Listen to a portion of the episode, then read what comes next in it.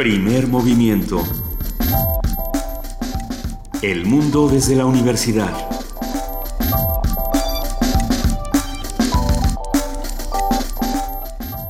Muy buenos días, son las 7 de la mañana con 3 minutos de este miércoles 13 de julio y estamos dando inicio a primer movimiento esta mañana. Querido Benito Taibo, muy buenos días. Querida Luisa Iglesias, es un inmenso placer estar contigo y con todos los que nos acompañan haciendo comunidad diariamente aquí en primer movimiento. Le damos la más cordial bienvenida, como todos los días, a nuestra querida Juana Inés de esa, jefa de información de este espacio. ¿Cómo están? Buenos días. Hoy empieza la primera de las tres mesas que, que anunció la Secretaría de Gobernación y el Gobierno Federal con la Coordinadora Nacional de Trabajadores de la Educación para discutir todos estos temas que han girado alrededor de la reforma educativa, sino cómo... Eh, como, como la parte educativa, como la parte laboral y como, por supuesto, la parte social pero, pero dices, y política del asunto. Dices muy bien, Juan Inés, que son los temas que giran alrededor de esta reforma porque Osorio Chong no pudo hacer mayor hincapié en que la reforma educativa no va a estar a discusión. Entonces, sí hay que preguntarnos qué es lo que se va a discutir el día de hoy y desde dónde se va a discutir. Y el, día de hoy, y el 19 de julio y el resto de los días. El 23 creo que es la tercera mesa. Hoy, de todas maneras, la coordinadora ha decidido que no cesará con sus movilizaciones. Habrá una marcha que partirá a las 10 de la mañana de Bellas Artes hacia el Senado de la República. Se anda por el centro. Bueno, evite, Con calma. evite esa zona. Yo, yo no sé qué esperar de estas mesas de negociación o qué está puesto eh, sobre la mesa porque si no se discute la reforma educativa, no entiendo qué es lo que se va a discutir. Se discute, por ejemplo, el estado de algunos de los líderes sindicales que estaban presos y que, han trasladado a, a, Michoacán, a, Michoacán, perdón. Y a Oaxaca también, a Miahuatlán. ¿Sí? Okay. A, Miahuatlán, Oaxaca. A estos, dos, a estos dos lugares. Y bueno, lo que se dice es no queremos que estén detenidos, queremos que sean liberados. Esa es una de las discusiones, por ejemplo, que se tendrá el día de hoy. Otra de las discusiones que se tendrá del día de hoy también es el estado de la violencia. Vamos a ver qué pasa. Estemos atentos y, seamos pacientes. Que es, es una buena noticia que estén en una mesa discutiendo. siempre es una buena noticia que se discuta sobre una mesa y no en, las calles y de maneras que, eh, que no nos llevan a ningún sitio. Pero bueno, hoy en primer movimiento tenemos un montón de cosas, un montón de información para todos ustedes. Escríbanos, háblenos. Aquí estamos. Eh, eh, la UNAM está de vacaciones, pero nosotros, bueno, yo sí, pero ya no. Ya sí, pero ya no. Pero pronto, yo pronto. Juana Inés se va la próxima semana. Yo también otro día, pero después, no les digo, cuando es un misterio. El conocimiento no descansa y como no descansa, hoy arrancamos con nuestro miércoles de lectura, vamos a hablar de libros para chiquitos y agradecemos muchísimo a todos los que desde el día de ayer nos mandaron arroba P Movimiento algunas recomendaciones y algunos sitios interesantes que vamos a compartir también. Esta mañana vamos a hablar con Leticia Jiménez, promotora de literatura, que nos va a hablar sobre estos libros para chiquitos, cuáles y por qué. En la participación de la Dirección General de Danza, Daniel Guerrero, responsable responsable de redes sociales de la Dirección de Danza, habla sobre Akram Khan y su vida en la danza. En la nota nacional hablaremos sobre el Registro Nacional de Personas Desaparecidas y Extraviadas. Vamos a hablar con Jimena Antillón, investigadora del área de Derechos Humanos de Fundar, Centro de Análisis e Investigación. En nuestra nota internacional, redes sociales en África. Aquí hay un par de temas interesantísimos. Uno de ellos tiene que ver con Etiopía, en donde... Eh, bajaron todas las comunicaciones por redes sociales. Durante los exámenes. Durante los exámenes, argumentando que los chicos se distraían mucho. Entonces, ¿qué qué? El gobierno quitó el Facebook, quitó el Twitter, quitó... Entonces, veamos qué está pasando. Les este quitó Pokémon Go también. No, por supuesto. No, Pokémon Go, eh, yo creo que mañana eh, o el viernes hablaremos de ello. El viernes hablaremos de realidades eh, aumentadas porque Pokémon Go ya es una cosa muy rara. Si usted está viendo monitos amarillos. Está sucediendo cosas extrañísimas. El Pokémon Go es una aplicación virtual en donde encuentras Pokémones que se plantan en medio de la calle y tienes que capturarlos. Yo no le quiero decir a los radioescuchas, pero aquí tenemos una Jigglypuff y un Charmander que están esperándolos con ansias. Que nos hablan. No, no es cierto, no sé, porque qué tal que sí. En la estación de policía de Darwin, en Australia, parece ser que había uno en la puerta y entonces las colas para capturarlo eran impresionantes. Entonces la policía australiana tuvo que mandar un comunicado diciendo que que no estaba ahí, que estaba a dos cuadras, que por favor buscaran en otro lado. Pero ya está ahí eh, taxistas que están promoviendo un servicio que te dicen, a ver, la, primera hora para que vayas a buscar Pokémones te cuesta tanto, a partir de la segunda te bajo el precio. Eh, sí, se ha vuelto una, una, un furor interesantísimo. hablando de redes sociales en África, hablaremos con la doctora Paulina Veromen, internacionalista, especialista, por supuesto, en África. La poesía necesaria me toca a mí, estoy contenta porque me toca a mí, pero no estoy muy segura de qué voy a compartir, así que agradezco sugerencias en arroba P Movimiento, diagonal Primer Movimiento UNAM y el teléfono 55 36 43 39. Y nuestra mesa del día, Corea reacciona ante Estados Unidos. Eh, hace unos par de días Corea em, lanzó un ultimátum una vez más, ha lanzado alrededor de 200 ultimátums en los últimos tiempos. Pero este sí es, ¿no? Eh, no es. Pues bueno, es uno más de los que con los cuales ya con Corea dice córtalas, córtalas. Córtalas, córtalas para siempre. A Estados, bueno, no hay relaciones diplomáticas entre Estados Unidos y Corea desde hace mucho tiempo pero creo que las cosas están todavía más tensas. Hablaremos con el doctor Juan Felipe López Aimes, investigador del Centro Regional de Investigaciones Multidisciplinares de la UNAM, especialista en Asia-Pacífico, y con el maestro Eduardo Luciano, profesor de la Universidad Popular Autónoma del Estado de Puebla y cofundador del Círculo Mexicano de estudios coreanos. Vamos a cerrar esta mañana con la participación del programa universitario de bioética. Vamos a hablar con Jorge Enrique Linares, su director, que habla sobre la oveja Dolly y el desarrollo de la biotecnología. Ayer hablábamos de los desarrollos biotecnológicos desde el punto de vista del deporte. Ahora será interesante tocar este tema desde el punto de vista de la bioética. Vamos a ver cuáles son eh, todas las controversias y todos los temas polémicos que hay alrededor de la biotecnología, pero por lo pronto los invitamos a que se queden con nosotros de 7 a 10 de la mañana. Estamos transmitiendo a través del 860 de AM, del 96.1 de FM y de www.radiounam.unam.mx. Y arrancamos con una nota informativa. la percepción de la música genera mayor actividad en el sistema nervioso. Por ello, en el Instituto de Neurobiología investigan cómo el sonido incide en las regiones motoras del cerebro. Los resultados servirán para terapias de rehabilitación motora. Vamos a escuchar. La información con nuestro compañero Antonio Quijano. El sonido musical incide en las regiones motoras del cerebro, más que la palabra hablada. Se trata de la conclusión de una investigación encabezada por la doctora Arafa Dangulo del Laboratorio de Conectividad Cerebral del Instituto de Neurobiología de la UNAM, Campus Juriquilla. Para concretar este hallazgo, la especialista realizó un experimento con la técnica de resonancia magnética la percepción de la música y se comprueba a través del mismo instrumento, la misma persona, la misma frase, te genera actividad mucho más notoria que percibir el habla. La música es movimiento. La música para el sistema nervioso es movimiento. Al ofrecer la conferencia El cerebro, la música y la voz humana en el marco del Seminario de Ciencias y Música que organiza la Facultad de Música, la doctora Angulo expuso que esto puede ayudar en terapias de rehabilitación motora.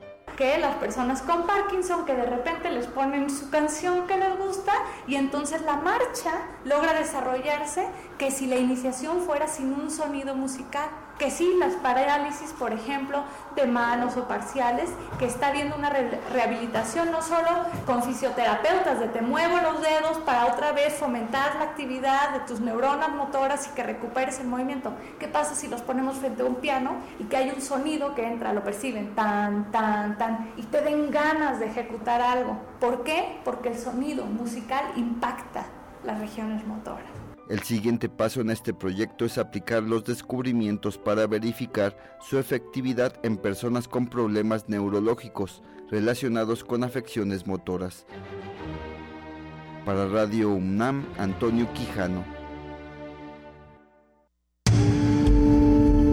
Primer movimiento. Donde la raza habla. 7 de la mañana, 12 minutos. Chicos, jovencitos, sí, sí. Chavos. te estoy hablando tú, el que te estás comiendo el cereal. Escúchame un segundo. Quedan hoy, mañana y pasado de clases y luego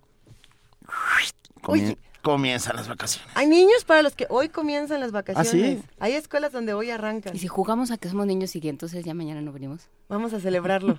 ¿Cómo, celebramos que ya vienen las vacaciones? Ah, mañana no venimos. Mañana no. a ver, jóvenes, ya quedan un par de Poco de días, seriedad, apro- por favor. aprovechenlo, pues, es divertido, van a ver a sus amigos y luego los van a dejar de ver durante casi mes y medio, ¿no? Hasta Como un mes Hasta más o un mes, menos. agosto, un mes agosto, hasta sí. agosto. Pero para ustedes les mandamos un muy fuerte abrazo y les dejamos este son para niños antillanos. De Nicolás Guillén.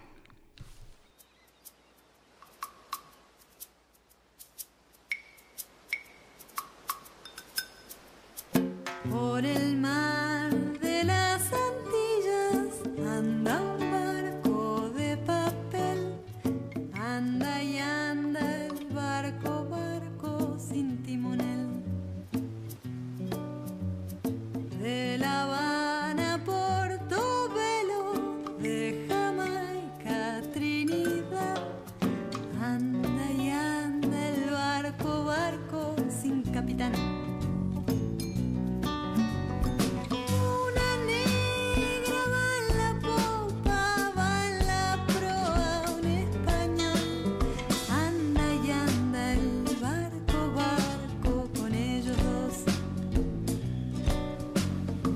Pasan islas, islas, islas, muchas islas, siempre más. Anda y anda el barco, barco sin descansar.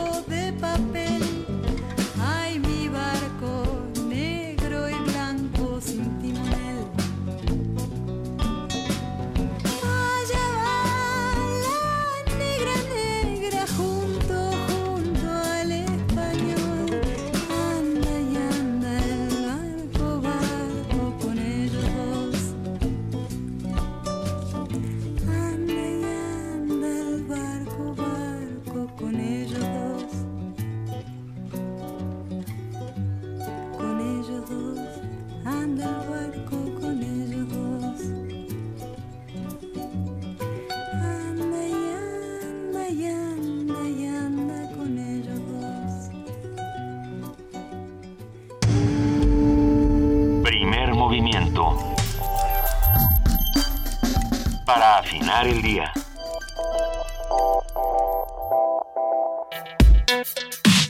Miércoles de lectura. En el norte de Turambul había una vez una señora que era la peor señora del mundo. Era gorda como un hipopótamo, fumaba puro y tenía dos colmillos puntiagudos y brillantes. Además, usaba botas de pico y tenía unas uñas grandes y filosas con las que le gustaba rasguñar a la gente. A sus cinco hijos les pegaba cuando sacaban malas calificaciones en la escuela y también cuando sacaban dieces. Los castigaba cuando se portaban bien y cuando se portaban mal. Les echaba jugo de limón en los ojos, lo mismo si hacían travesuras que si le ayudaban a barrer la casa o a lavar los platos de la comida. Además de todo, en el desayuno les servía comida para perros. El que no se la comiera debía saltar la cuerda 120 veces, hacer 50 sentadillas y dormir en el gallinero. Los niños del vecindario se echaban a correr cuando veían que ella se acercaba. Lo mismo sucedía con los señores y las señoras, y los viejitos y las viejitas. Siete de la mañana con 17 minutos y arrancamos. ¿Qué escuchamos en este momento? Ah, bueno, escuchamos un fragmento de La peor señora del mundo co- de Francisco Hinojosa ah, uno de los clásicos de la literatura infantil y que, y que ha, sido deleite de ya por lo menos cuatro generaciones. ¿A ¿no? cuántos crecimos con la peor señora del mundo? Yo creo ¿Cuántos que son más muchos. generaciones? Porque si Luisa A mí me tocó crecer con, ella, ese. Fíjate. Sí, ya son eh, 15 años. Bueno, presentemos primero a Leticia que anda por aquí antes de, de pasar, porque realmente quien, quien tiene toda esa información y mucho más es Leticia Jiménez que está con nosotros. Promotora de la literatura, querida amiga de este espacio. Bienvenida, Leticia. Eh, Muchas presen- gracias. Presentemos, si te parece bien, esta mesa sobre literatura infantil, sobre libros para chiquitos. A León Welt.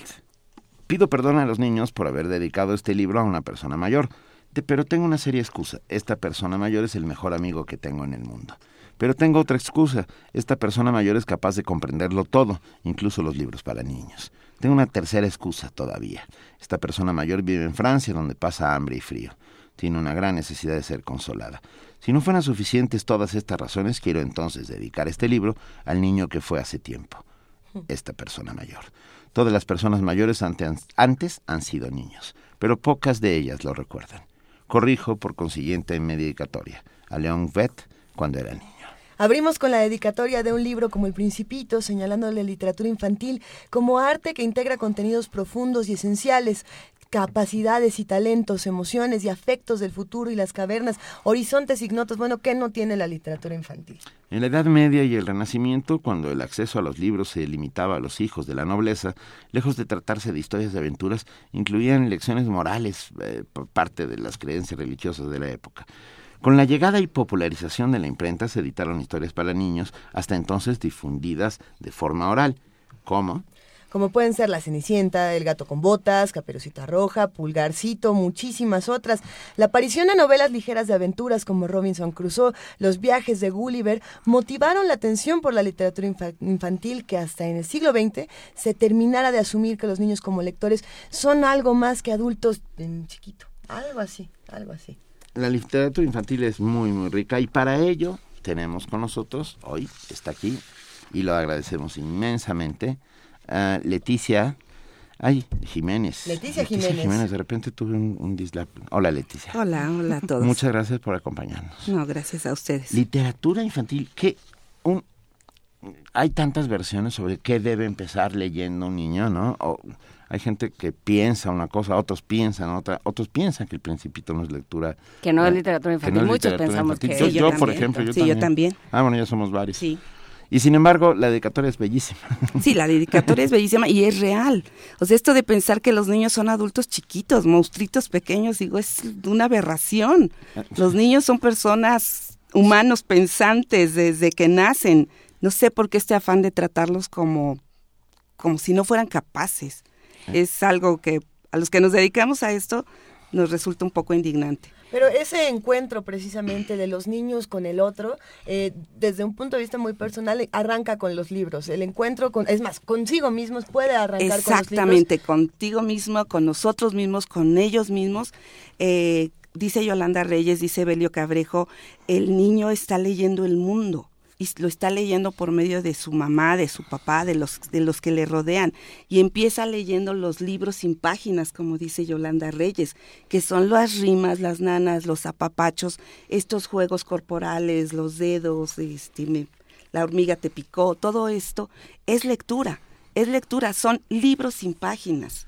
Y esto es algo que ni nos imaginamos que, que un bebé recién nacido de meses ya está leyendo. Pues sí, está leyendo, está leyendo el rostro de su madre, está leyendo el mundo a través de la voz, las caricias, los gestos de su madre y de todo. Y lo ideal, en un mundo ideal, sería que esta lectura continuara. Con libros sin páginas, con libros con páginas, con, Con este afecto ilustrados. que siempre va a, re- a- a rodear a la literatura infantil. Afecto. Sí, Eh, afecto. ¿En dónde está, en dónde reside esta, esta idea del afecto en la literatura infantil? ¿En los textos, en el acto, en los gestos? ¿Dónde en está? todo, en la todo, lectura. en la lectura, en crear este triángulo libro, papá, niño, es algo que de verdad, yo me dedico a eso porque cuando yo lo descubrí dije, no, es que esto tiene que conocerlo alguien más, ¿no? Es algo verdaderamente maravilloso cuando tú llegas a crear ese vínculo ese vínculo por medio de esta comunicación. De ahí viene el otra vez, otra vez, otra vez, otra vez, porque el niño siempre quiere repetir esta sensación de afecto. Pero ahí entra algo interesante y es que el afecto se puede dividir en el acto de la, de la, de la lectura en voz alta, cuando los padres leen a, a sus hijos o los tíos o los abuelos o todo aquel que se Quien siente sea. con un niño a leer, eh, como también el momento en el que el niño agarra, la niña agarra solo el libro. Y, y- y se mete en esta experiencia sin una guía, es decir, puede tomar cualquier libro a cualquier edad y empezar a cambiar las páginas, aunque a lo mejor sea es más un libro sin ilustraciones, aunque Sí. no sea un libro dedicado para los niños, el acto de estar este Manipulando, los libros, sí. ahí empieza también un ejercicio afectuoso del niño con los objetos. Claro que sí, sí, por supuesto. Y bueno, en mi caso, y el de varios afortunadamente, lo que nosotros pedimos es que haya libros dignos para los niños, sobre todo para todos, pues para todos absolutamente, para cualquier lector de cualquier edad. Pero sí hace diferencia acercarlos con libros que son de calidad, el, a- la gran diferencia acercarlos con otras cosas que, que son un producto, yo así los llamo, no, no los demerito, cuando mi hijo fue chico yo también me chuté todo lo que me tenía que chutar, pero tiene un momento. A ver, Y- Sí, ¿de qué estamos Sí. hablando? Es que en el centro de la, del trabajo de literatura infantil ahí está la selección, ¿no? Sí. Este, este enorme problema de la selección, a quién, cómo, para quién, este, cómo, desde dónde eliges un libro para un cierto lector. Tú hace mucho tiempo que te dedicas a trabajar en ferias, a poner libros en manos de los lectores. ¿Cómo eliges? Cuando llegas a, cuando ves un catálogo, ¿qué dices? ¿Qué sí, que no? ¿Cuáles son tus, tus parámetros? Parámetros. Bueno, mis parámetros ah, en este momento es en base a mi experiencia eh, de, de- de ver qué cosas aceptan los niños, qué no. Yo tengo dos casos que son, todos los días lo compruebo. Entre los más pequeñitos, de 0 a 3 años, hay dos autores que son un hitazo y yo sigo sin tener una respuesta, que es Satoshi Kitamura y Lucy Cousins. Eh. No hay chiquito que, que se resista a Macy, incluso a lo mejor a ustedes les tocó Macy animada, Eh, pero bueno, algo tienen. ¿Y qué es lo que tienen?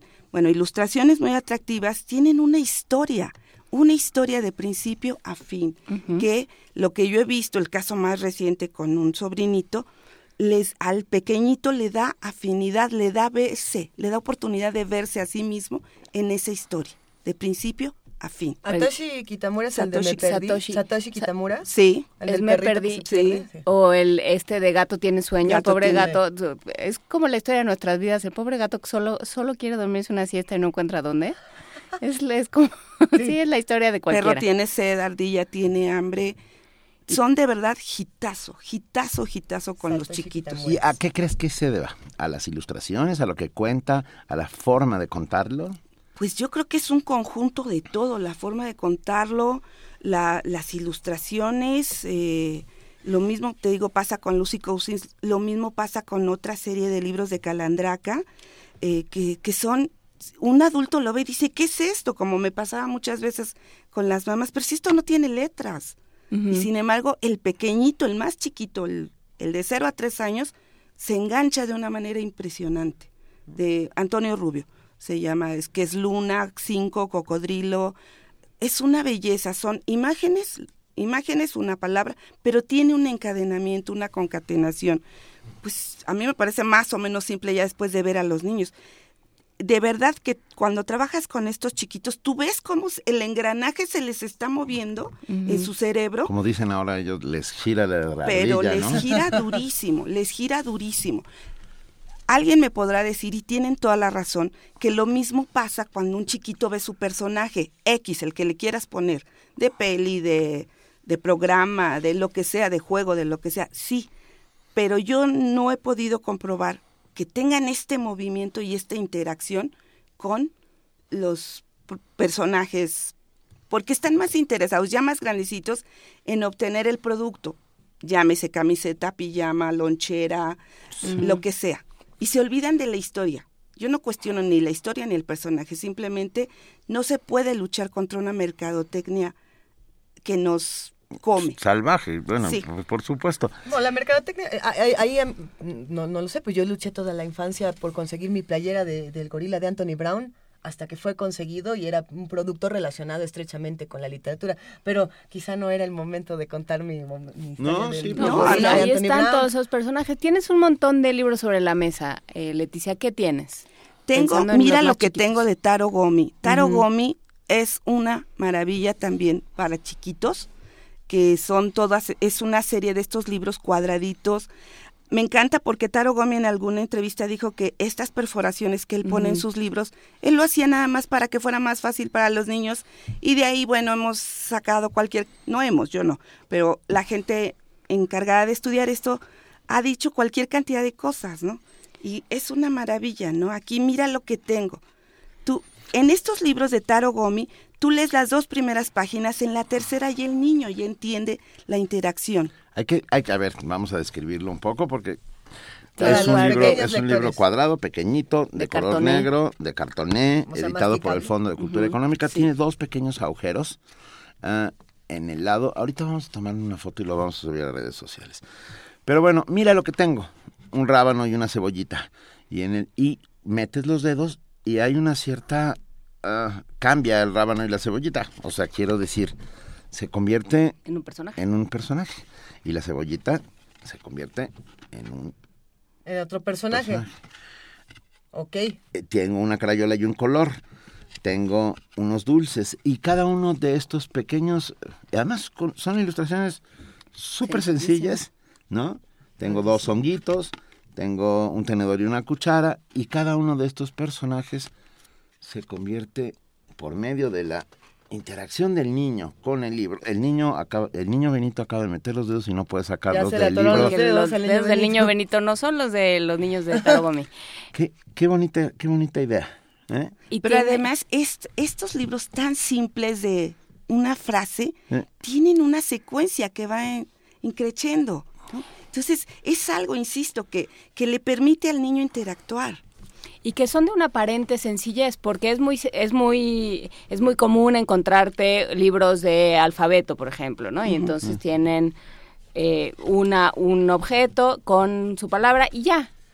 Y, y esos no llegan esos pasan un poco sin pena ni gloria no ¿O qué, qué pasa no, con sí, sí también este sirven, digo, estos de imagen, la vaca, los animales de la granja, sí, sí, también sirven.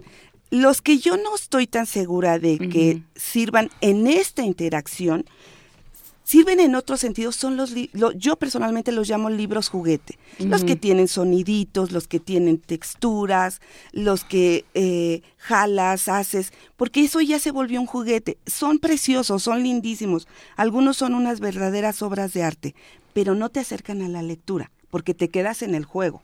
Insisto, mi muy humilde personal opinión. No, no, pero es ¿eh? Y importantísimo. eh, en cambio, estos libros, bueno, de verdad que son una vez y otra vez y otra vez.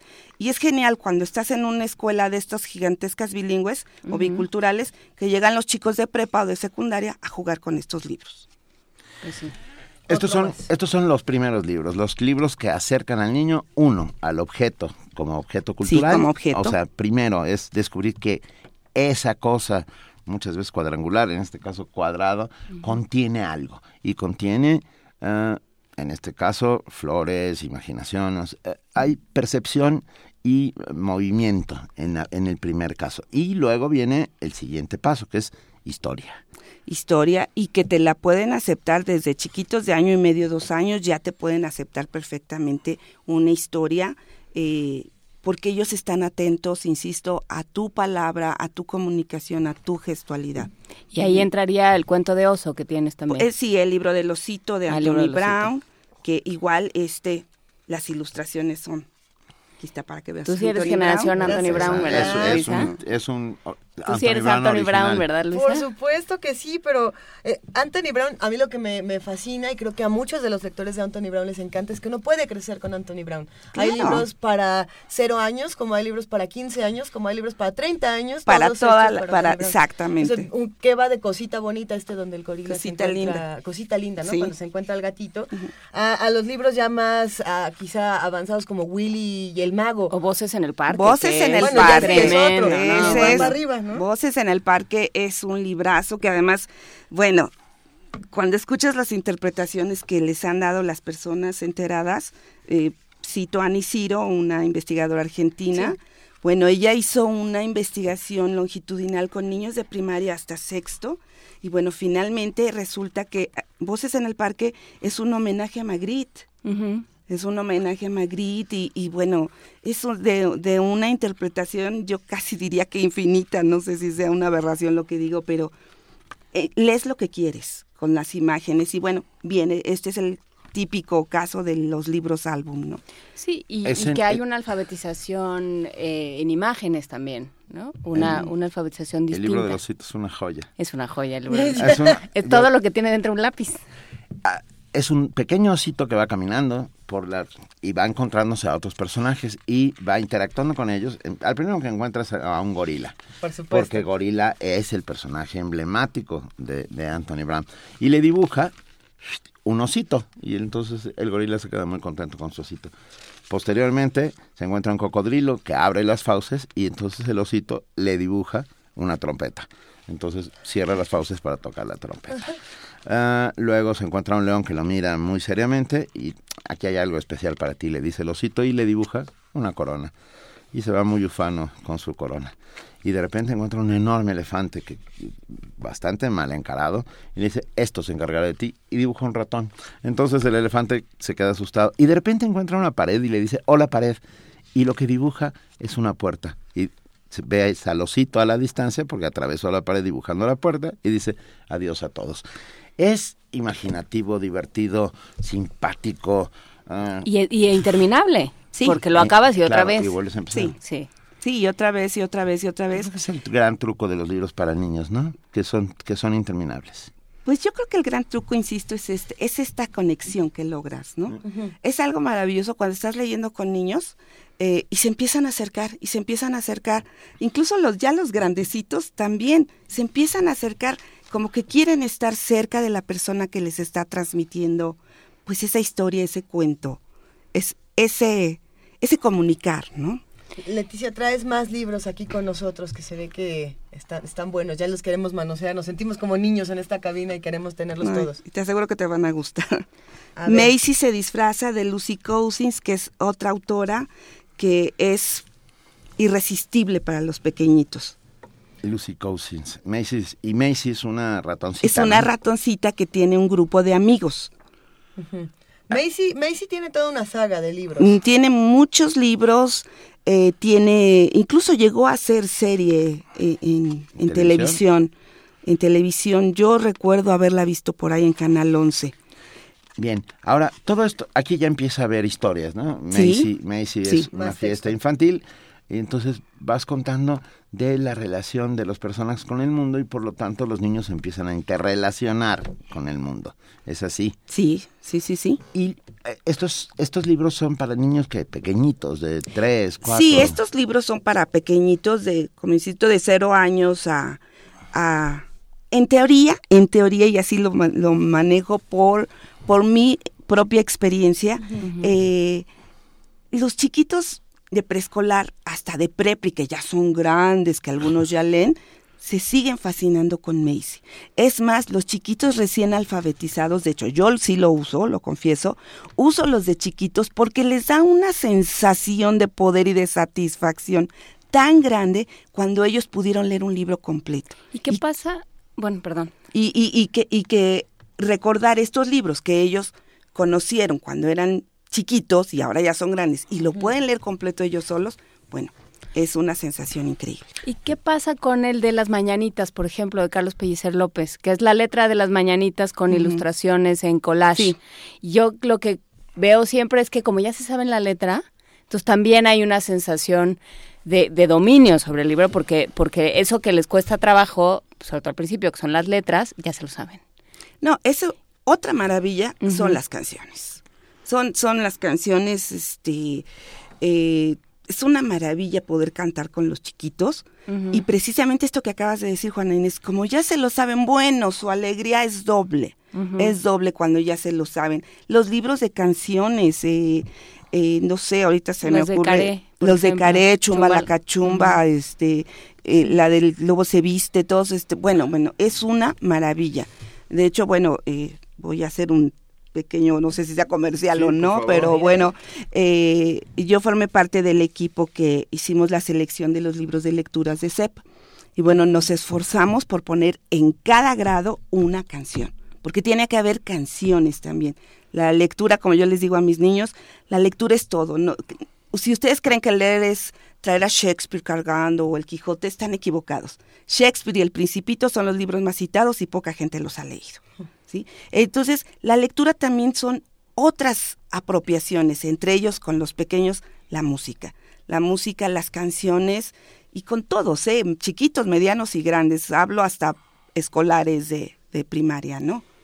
Nos Los- dicen- los- ah, perdón, no, es que los niños salen de vacaciones ya. Por eso Ya. hay que empezar a ver. Entonces, Dice vamos a- vamos a Julián. Romero, no pueden faltar Ibarda Cole en Ecaré. Ah, Casi precioso. todo Ecaré. También decías Chuma Sí. la Cachumba está en Ecaré. En Ecaré. Y tiene toda una, una serie de, de canciones y de romances. Ecaré maravillosa. Shaun Tan en Bárbara Fiore, eso ya son, ya es Sí, otra palabras historia. mayores. Ya, palabras mayores y son precios mayores. Y también. Jimmy Liao también de Bárbara Fiore. Y las ediciones, en Bárbara Fiore no estaba Pato y la Muerte, ¿eh? También. Sí, Híjole, también. que ese es, ese es sobrecogedor. Sí, sí, sí. Y las ediciones de libros del Zorro Rojo, pues sí. Sí. Eh, Claro, Hablando todos. de más caras todavía. Hablando de, de los que distribuye Colofón también, pero... Oye, pero son No, Zorro Rojo lo está distribuyendo Tecolote. mm, So- Bueno, Yo compré una edición de Zorro Rojo de, de El Señor de las Moscas ilustrado, que es una locura. Sí. Pero bueno, también nos escribe Jean Valjean, que dice, así como Anthony Brown, no olvidar a Roger Hellgraves y al gran Tommy Ungerer. Ay, Tommy Unger es lo máximo. los Tommy tres Unger. bandidos. Los, eh, Rufus, Rufus es eh, un hitazo también con los niños. Además hay una- otra cosa, tengo una eh, entrañable amiga, Mari Carmen, que ella dice que los buenos libros, la literatura, no necesitan adornos, no necesitan fiestas, no necesitas disfrazarte. Solita la literatura, solitos los libros entran como cuchillo en mantequilla. Y un li- libros como los que acaban de citar, Tommy Ungerer, eh, La peor señora, solitos. Es más, yo que he podido trabajar las dos ediciones de La peor señora, tanto la, la original en rústica, la chiquita, como la grande, ya los más grandecitos prefieren la chiquita porque fue la que conocieron. Y ya los que la van conociendo ahora, los chiquitos de seis años ahora, pues sí les llama más la atención la, la edición conmemorativa de pastadura. Pero de verdad, la buena literatura, las buenas historias, solitos, no necesitan nada. Y que ellos los escojan, ¿no? O sea, quiero decir, déjalos Pero van a elegir Pokémon, ¿eh? O sea, No. tiene uno que Ah, hacerse no, a la sí. Si idea. vas al Sí, por Fondo de Cultura supuesto. Económica, a la sección... Se van a encontrar Pokémon. También está Es- Pokémon, es- ¿eh? ah, tienen un radar. Leticia, ¿tú que, tú que lo has visto de todos lados posibles, ¿cómo lo ves? Sí, por supuesto, vamos. eh, los diarios, que ustedes ya los conocen, que ah, fue inicialmente un personaje ahora y de niñas y demás cosas, eh, siguen siendo el hitazo. ¿Cuáles, pienso yo, para que lleguen a conocer el libro del osito en lugar del personaje de la peli que acaba de salir? Precisamente que haya un intermediario, un puente, el papá, el maestro, si se puede, el abuelo, pero que haya un intermediario para que sepan que existe esto, que existe el libro del osito. Y que el libro del osito, además les va a costar la tercera parte de lo que les va a costar un libro con soniditos y con peluchito. Entonces, ese es el gran secreto. Digo, yo sí me gusta mucho contar esta anécdota en X Colegio, eh, una feria de libro muy extensa de cinco días. Eh, estaba yo en la entrada, en la puerta, y enfrente de mí estaba un distribuidor en inglés que tiene, en ese momento la sensación eran unos libros de Lego, de Harry Potter y de no recuerdo qué otro personaje, que además soy fan de Harry Potter, debo decirlo. Eh, y, y estaban libros pop, libros juguete, unas cosas que son bellísimas. El último día llega un chiquito y me dice, ¿por qué no me dijiste que estaban aquí? Digo, querido, yo estuve aquí cinco días, no me viste porque no me quisiste ver. Y le dije yo, estos libros los vas a recordar toda tu vida. Ese de enfrente lo vas a cambiar por el nuevo personaje. El niño me dio la razón y me dijo que sí. Y yo, esa es la diferencia entre leer el libro del osito y uno de soniditos. Y que haya un intermediario. esa es un parte intermediario, importante. definitivamente. Que no tiene que ser tampoco ni un experto en literatura, Claro que no. ni, ¿no? Yo no Simplemente... era experta en literatura cuando le leí a mi hijo y yo le leí el libro del osito. Mira, rápidamente nos escribe Julián Romero y dice, si Shakespeare y el Principito son eh, acabo de tener un problema con mi Citados y poco leídos. ¿Qué les parece si obsequiamos tres ejemplares del Principito? Porque Venga. Julián Romero eh, forma parte del equipo de Colofón y el equipo de Orbilibro y acaban de sacar, si no me equivoco, una nueva edición bellísima del Principito. ¿O me, o me equivoco? Querido Julián Romero, escríbenos, No, por no favor, te, abrazamos. Eh, ah, pero bueno, ya está. Tres ejemplares del Principito. Vamos a darlos por. ¿Qué les gusta? Tweet por Por teléfono. teléfono, dice Frida. 55 36 43 39. A los tres primeros que nos digan qué hay debajo del sombrero. Solo recuerden que todo lo, todo va a aparecer, todos los regalos se van a aparecer después Hasta de las después de las vacaciones. vacaciones. Y después de que regrese María Luche, que no está. Gracias, debajo Julián del Romero. sombrero no. ¿Qué es el sombrero? ¿Qué es el sombrero? Estoy pensando en el sombrero que apare- el dibujo que aparece Ah, en el ya, ya, principito ya. de un sombrero. Si ustedes saben qué De cinema muto. Eso, que ustedes saben qué es, díganoslo. Millones de gracias a Leticia Jiménez, promotora de literatura, maestra. Ya mero acabas las, ya mero se van de vacaciones. ya, ya casi, ya casi. Vámonos. Y acérquense a las al Fondo de Cultura Económica que tiene espacios espectaculares dedicados al- a, literatura infantil. En algunas tiendas Educal, incluso en la UNAM tenemos eh, pet- eh, trozos. Y vayan a las ferias, ¿no? A las ferias escolares, las las ferias. Eh, sí, vayan, estatales. pero, pero no se queden en los personajes. De verdad, yo no tengo nada contra los personajes. Busquen algo más. Bueno, Busquen, algo Busquen más. historias. busquemos Y historias. por favor, papás, adultos, léanle a sus hijos, a sus nietos, a sus sobrinos, por favor, léanles. y lean ustedes mismos. Eso es muy importante. Eh, la imitación, eh, los niños leerán si sus padres leen, si hay libros en la casa. El, el acercarse al libro, lo que hay que hacer es el tránsito más menos cruento entre el libro y el, y el niño. Y estos libros que están ahí encima de la mesa, por lo menos tres de los que hay aquí, cuestan eh, lo mismo que un boleto del cine. Mira, Y te duran muchas más. Te- Las puedes más. volver a ver y ver y ver y ver. yo voy a ir hoy en la tarde por el libro del osito. Ándale. Gracias, Leticia. Gracias a Ah, ustedes. Vamos a escuchar. Vamos a escuchar esta canción de, de Porter, esta banda de Guadalajara que ustedes recuerdan, se ha vuelto eh, muy famosa en los últimos años, pero además tiene canciones muy divertidas como esta que se llama Host of a Ghost y que tiene unos gatitos, escúchenla por favor.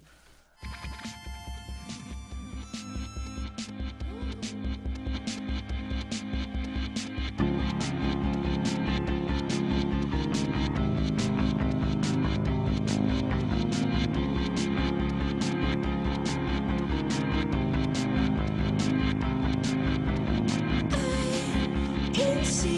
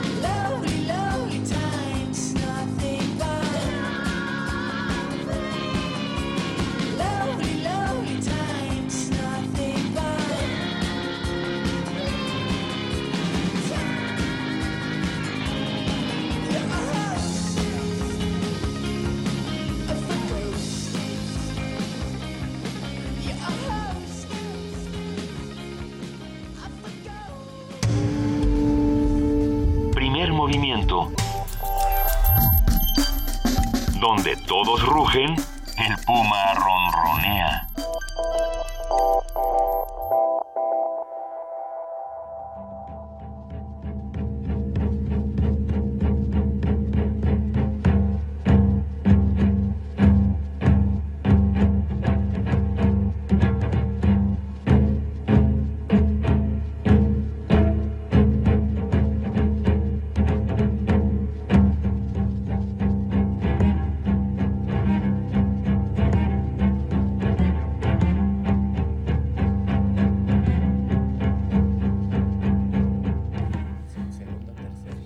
Esto que estamos escuchando es Gnosis, el, el acto del reconocimiento, de conocer de Akram Khan.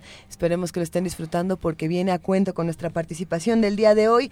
Ya se encuentra en la cabina de Radio UNAM de Primer Movimiento Daniel Guerrero. Él es responsable de redes sociales de la Dirección de Danza de la Dirección General de Danza de la UNAM. ¿Cómo estás, querido Daniel? Muy bien, muchísimas gracias por tenerme el día de hoy aquí en cabina. No, estamos Un placer encantados. estar aquí. A ver, nos vas a hablar de justamente Akram Khan, ¿no? Es una figura muy importante actualmente en un mundo donde la única forma pareciera ser de supervivencia para las artes es la multi y la transdisciplina. En la danza una de las figuras más representativas es este bailarín, coreógrafo y director Akram Khan. Originalmente es inglés de nacimiento pero de ascendencia bengalí. Y él apostó por la conjunción de su entrenamiento clásico en Kathak, y la danza contemporánea. El katak es una de las siete u once, dependiendo del criterio clasificador, estilos de danza clásica hindú y proviene de los antiguos poetas nómadas del norte de la India que se conocen como katakars o contadores de historia. Es una danza narrativa. El término katak se deriva del sánscrito kata, que significa historia, y kataka en sánscrito significa aquel que cuenta las historias. El katak es este donde se mueven las manos y cada movimiento de las manos significa una Exacto, historia, los mudras en las manos tienen un significado y tienen una narrativa. Hay Claro. también un trabajo de pies muy específico. Sí, sí, sí, sí, tal cual. Ahora, hay tres grandes escuelas o garanas de Katak desde donde pueden trazarse los linajes de la mayoría de los intérpretes actuales y están localizados en difer- diferentes áreas de la India, Jaipur, Lucknow y Benares. El entrenamiento de Katak que tuvo Akram Khan desde los siete años de edad, que, que es algo muy, muy de su historia, Ajá. Salud. aunado con sus estudios de danza contemporánea que hizo en la Universidad de, de Montfort, en artes escénicas por la Northern School of Contemporary Dance y un periodo trabajando con Ana Teresa de Kersmaker, que es una creadora este, de Bélgica que ha tenido la oportunidad de presentarse aquí en México en la sala Miguel Covarrubias de la UNAM Sí. contribuyeron al estilo muy particular de la compañía que él fundó bajo su propio nombre en el año 2000. ¿Y por qué es necesario hablar de él? Porque es uno de los coreógrafos actuales que está pensando fuera de la caja. Su primer trabajo en gran formato, que se llamaba Cash, es una colaboración con Anish Kapoor, que lo tenemos presentándose en el MUAC, y con el músico Nitin Sahey. Y esta, esta coreografía se presentó en México, en el Festival Cultural de Mayo en Guadalajara, apenas el año pasado. Se presentó en el, trato, en el Teatro de Gollado, un éxito avasallador, el que tuvo, yo tuve la oportunidad de estar ahí. Y bueno, la obra del 2013 que presentó aquí en México en el 2014, que se llamaba It Moy, In the Mind of Igor, es, es el acrónimo en la mente de Igor, porque utiliza un fragmento de la consagración de la primavera de Igor Stravinsky. Se presentó aquí en el Teatro de la Ciudad, en el Esperanza Iris de la Ciudad de México, en el marco del Festival de Centro Histórico. Y además de la función, dos de sus bailarinas, una, de, una, una bailarina china y una bailarina negra, tuvieron la oportunidad de dar una clase magistral. Tuvimos la oportunidad de ver el movimiento que les inculcaba. La, la clase la ofreció en la Miguel Covarrubias también. Y es un entrenamiento férreo, una concentración prístina, una atención ni puntual increíble y una profunda espiritualidad que les involucra, que, que les introduce el katak a bailarines que genuinamente serían totalmente físicos por mí- su entrenamiento contemporáneo. Me, me llama muchísimo la atención, Daniel, pensar que Akram Khan no solamente está reuniendo eh, los elementos de una danza 100% narrativa, eh, con ese- este asunto eh, de las manos, pero también todos los elementos que utiliza para reconfigurar eh, sus, sus sus coreografías, sus piezas, su todo, eh, son muchas narraciones, está lleno de símbolos. Es quizá uno de estos personajes que toman símbolos de todas partes, los reconfiguran y hacen algo completamente diferente.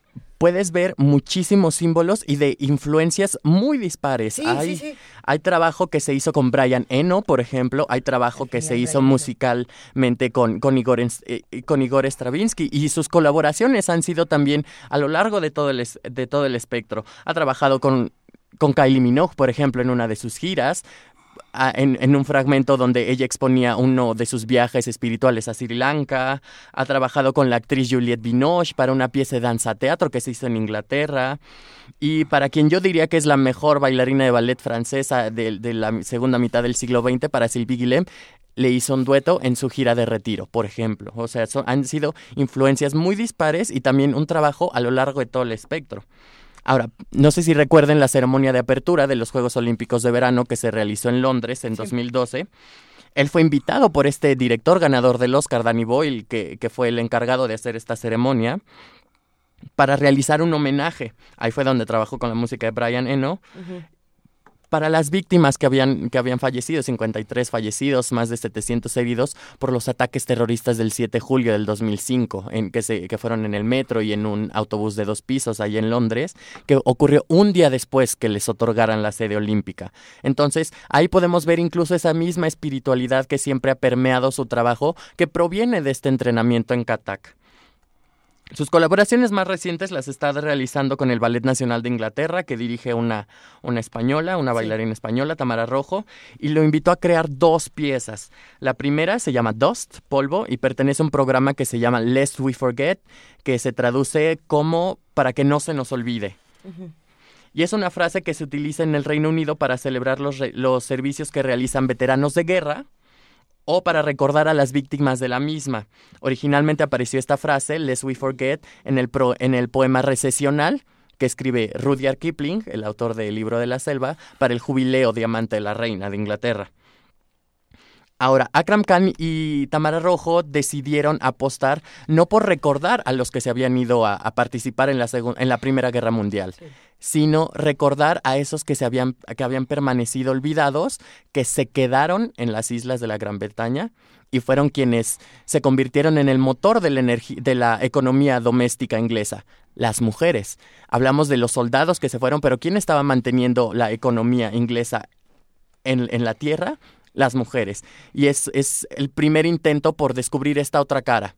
Hay- habían frentes de lucha alrededor del mundo, pero ¿quién estaba trabajando en Inglaterra? La, fu- la fuerza de trabajo era principalmente femenina. Y la segunda está por estrenarse y es una nueva versión de este ballet romántico, el más famoso del mundo, Giselle, que van a protagonizar también Tamara Rojo y el bailarín mexicano Isaac Hernández, que está a punto de tener una, una gala en, en- en Jalisco bastante importante. Y bueno, Giselle es una historia de amor que se citó en la Edad Media, de bien en muerte, posteriormente en redención, sin querer contar mucho la trama. Y Giselle es el destilado perfecto de la tradición francesa del ballet.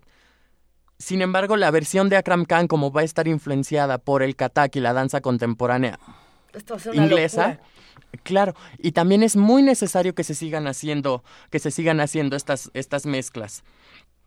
Sin importar la crítica que venga después del estreno, es importante llevar estos clásicos a nuevas generaciones, con nuevos lenguajes, para suscitar el diálogo, la discusión sobre si siguen siendo relevantes o no, para redescubrir si son actuales, 100 o 200 años después de que se estrenaron, y para recordarnos pues que no hay evolución sin la mezcla, sin la diversidad, sin apostar a ese a esa conjunción, ya sea de disciplinas, ya sea de lenguajes, ya sea de influencias. No podemos avanzar sin, sin reconocer lo que tenemos atrás y sin proponer algo nuevo de lo que nos precede. Sin proponer esa mezcla, y creo que es un, es, es un creador artístico en, en- en la arena de la danza que está apostando por eso, trabajando con artistas como Anish Kapoor, trabajando con, con actores, trabajando con bailarines de otras disciplinas, trabajando en sedes no convencionales como, como donde se realizó la, la ceremonia de apertura de los Juegos Olímpicos. Creo que está apuntando, está, está abriendo los ojos, está descubriendo nuevas arenas, está trabajando a un nivel que, que debe reconocerse y, y que ha tenido la oportunidad de estar aquí en México. Entonces, por si regresara una invitación encarecida a que no se pierdan el trabajo de un creador de esta talla. No nos Lo- lo vamos a no, perder. nos lo vamos a... Es más, yo voy a ir a buscar ahora mismo, dentro de un rato, en- a- a mi única posibilidad es vía internet, pero lo haré, porque todo lo que has contado con esa enorme vehemencia y gusto, de verdad me, ha, ha llenado los oídos. Y espero que los que están ahí del otro lado haciendo comunidad también y se acerquen a la obra de Akram Khan.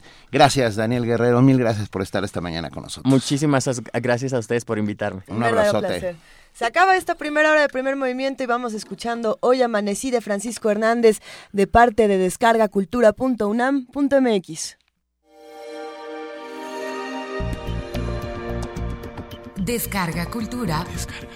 Punto UNAM.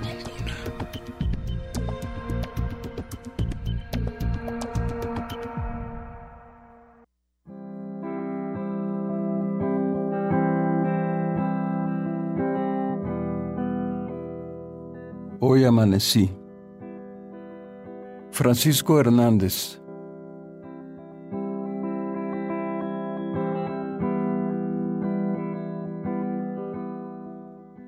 Hoy amanecí montado en Dios. Dios es un caballo de edad indefinida, de colores cambiantes. Al llover se despinta y en época de secas asume lo polvoriento de interminables caminos vecinales para más tarde mostrar, en el verano, la voluntad de las selvas lluviosas y lo asfixiante de los cielos rasos.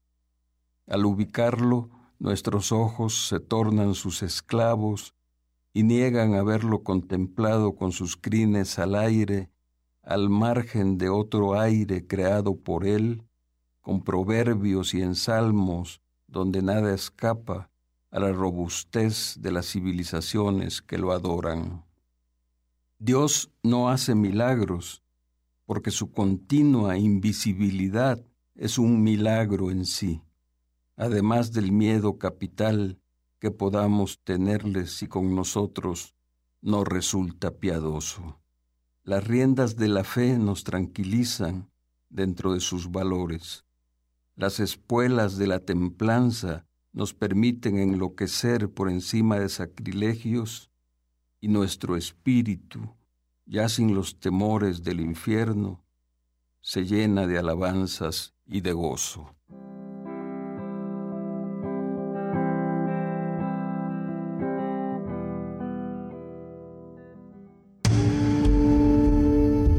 Primer movimiento. Información azul y oro.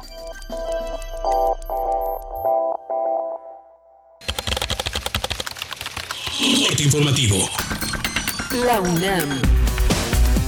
Jerónimo Reyes Santiago, académico del Jardín Botánico del Instituto de Biología de la UNAM, señaló que la Ciudad de México necesita 1.200 hectáreas de azoteas verdes para reducir un grado centígrado la temperatura ambiental.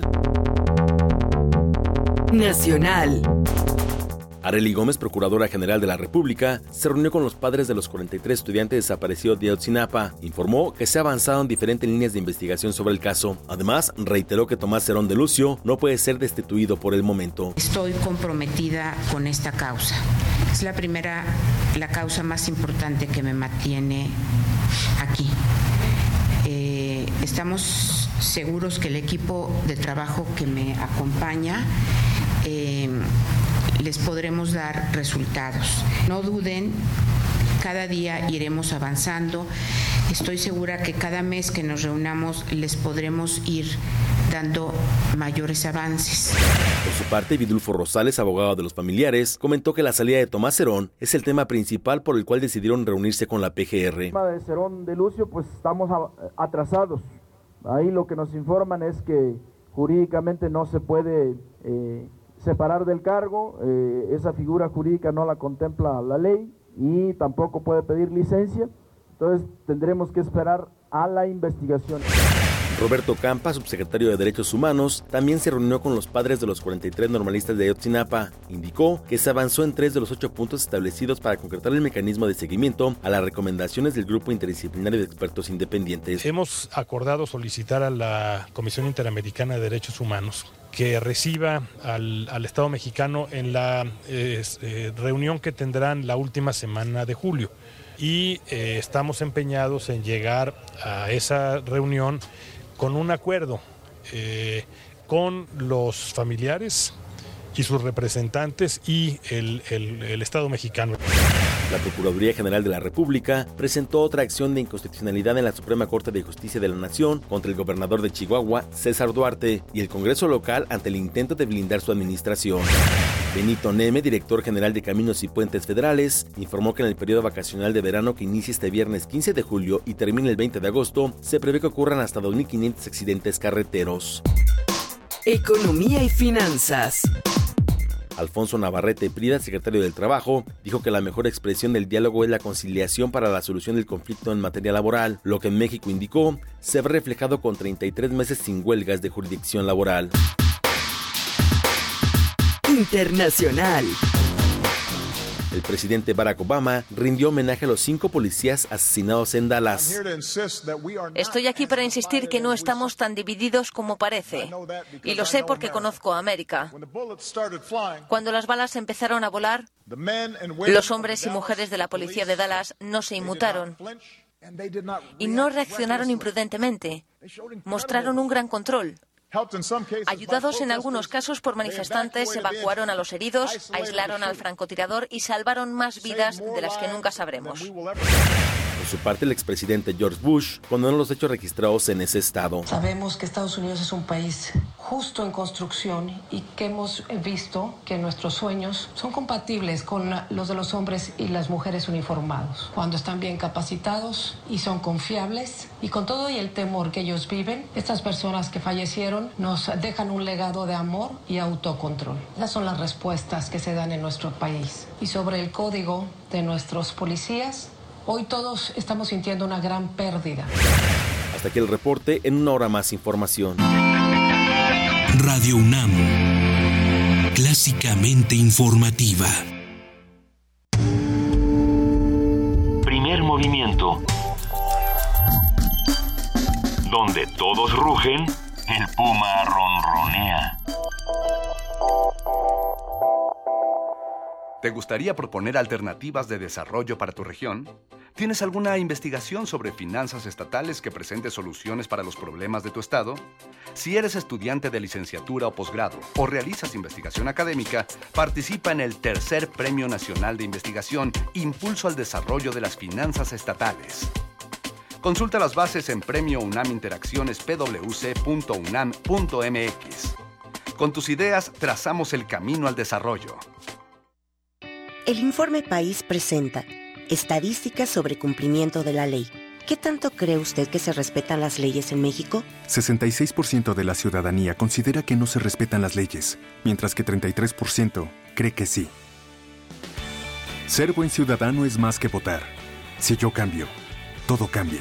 Estrategia Nacional de Cultura Cívica. Consulta el informe país en INE.mx. Instituto Nacional Electoral. INE. Thank you. A 52 años de la Declaración de los Derechos Civiles en Estados Unidos, la Cátedra Nelson Mandela de Derechos Humanos en Cine y Literatura y el Museo Memoria y Tolerancia presentan la exposición Martin Luther King, Un sueño de igualdad.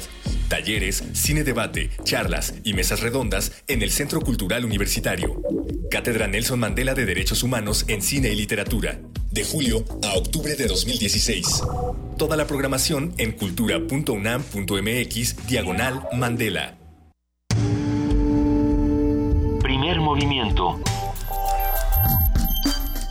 Donde todos rugen, el puma ronronea. Estamos aquí en primer movimiento y vamos a escuchar algo sobre arañas porque sabemos que como es temprano y les encanta eh, escuchar sobre insectos macabros a estas horas, pues ahí les va. México se ubica en el sexto lugar de los países con mayor diversidad de arácnidos, es verdad, y son bellísimas. Sin embargo, solo conocemos el 5% del total de las especies. Virginia Sánchez preparó la siguiente información.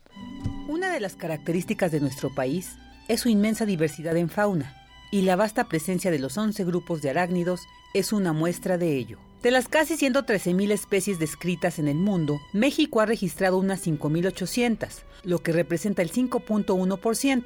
Con ello, nuestro país se ubica entre las seis naciones con mayor variedad de especies. Así lo indicó el académico Alejandro Valdés Mondragón, encargado del Laboratorio de Aracnología del Instituto de Biología de la UNAM en Tlaxcala. El grupo de los arácnidos en México está bien representado. Somos uno de los seis países a nivel mundial que tiene representados todos los grupos, todos los órdenes de arácnidos lo cual pues nos hace bastante privilegiados por esta gran diversidad que tenemos. Ahorita en, en, México se conoce el total, si extrapolamos el 10% de la diversidad a nivel mundial que hay en México, que es lo que se calcula, en la cuestión de arácnidos se conoce el 5%, ¿no? Y se estima que todavía nos falta el 95% de conocer la diversidad de arácnidos en México. El estudio de los arácnidos permite conocer millones de años de evolución, señala el especialista. Por ejemplo, del grupo de las arañas antes de llegar aquí se conocían solamente 20 especies, lo cual pues es poco de lo que hay. En Aguascalientes hay 8 especies registradas y en Tlaxcala se tenían 20 especies. Ahorita con los trabajos que hemos estado realizando en la Malinche, en el Parque Nacional, que es de las zonas que estamos trabajando intensamente con mis alumnos, y ahorita ya registramos nuevas familias, hay nuevos géneros y seguramente nuevas especies. Otro de los objetivos de este estudio es la protección de los arácnidos, como las tarántulas que se extraen de forma ilegal de nuestro país y son vendidas en Estados Unidos y Europa a precios que llegan hasta los 150 euros por ejemplar.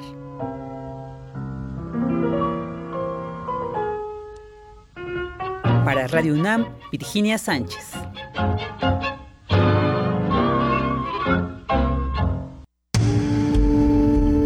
Primer movimiento. Donde la raza habla.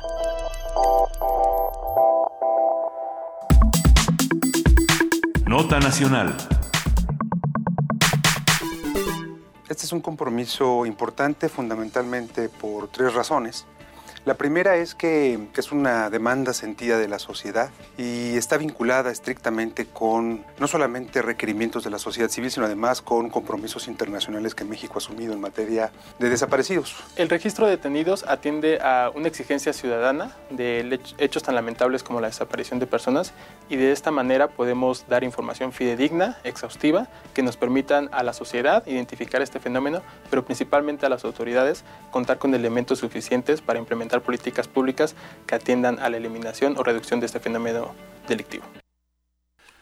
Acabamos de escuchar a Ricardo Corral Luna, titular del Centro Nacional de Información de la Secretaría de Gobernación, porque eh, vamos a hablar sobre el Registro Nacional de Personas Desaparecidas y Extraviadas.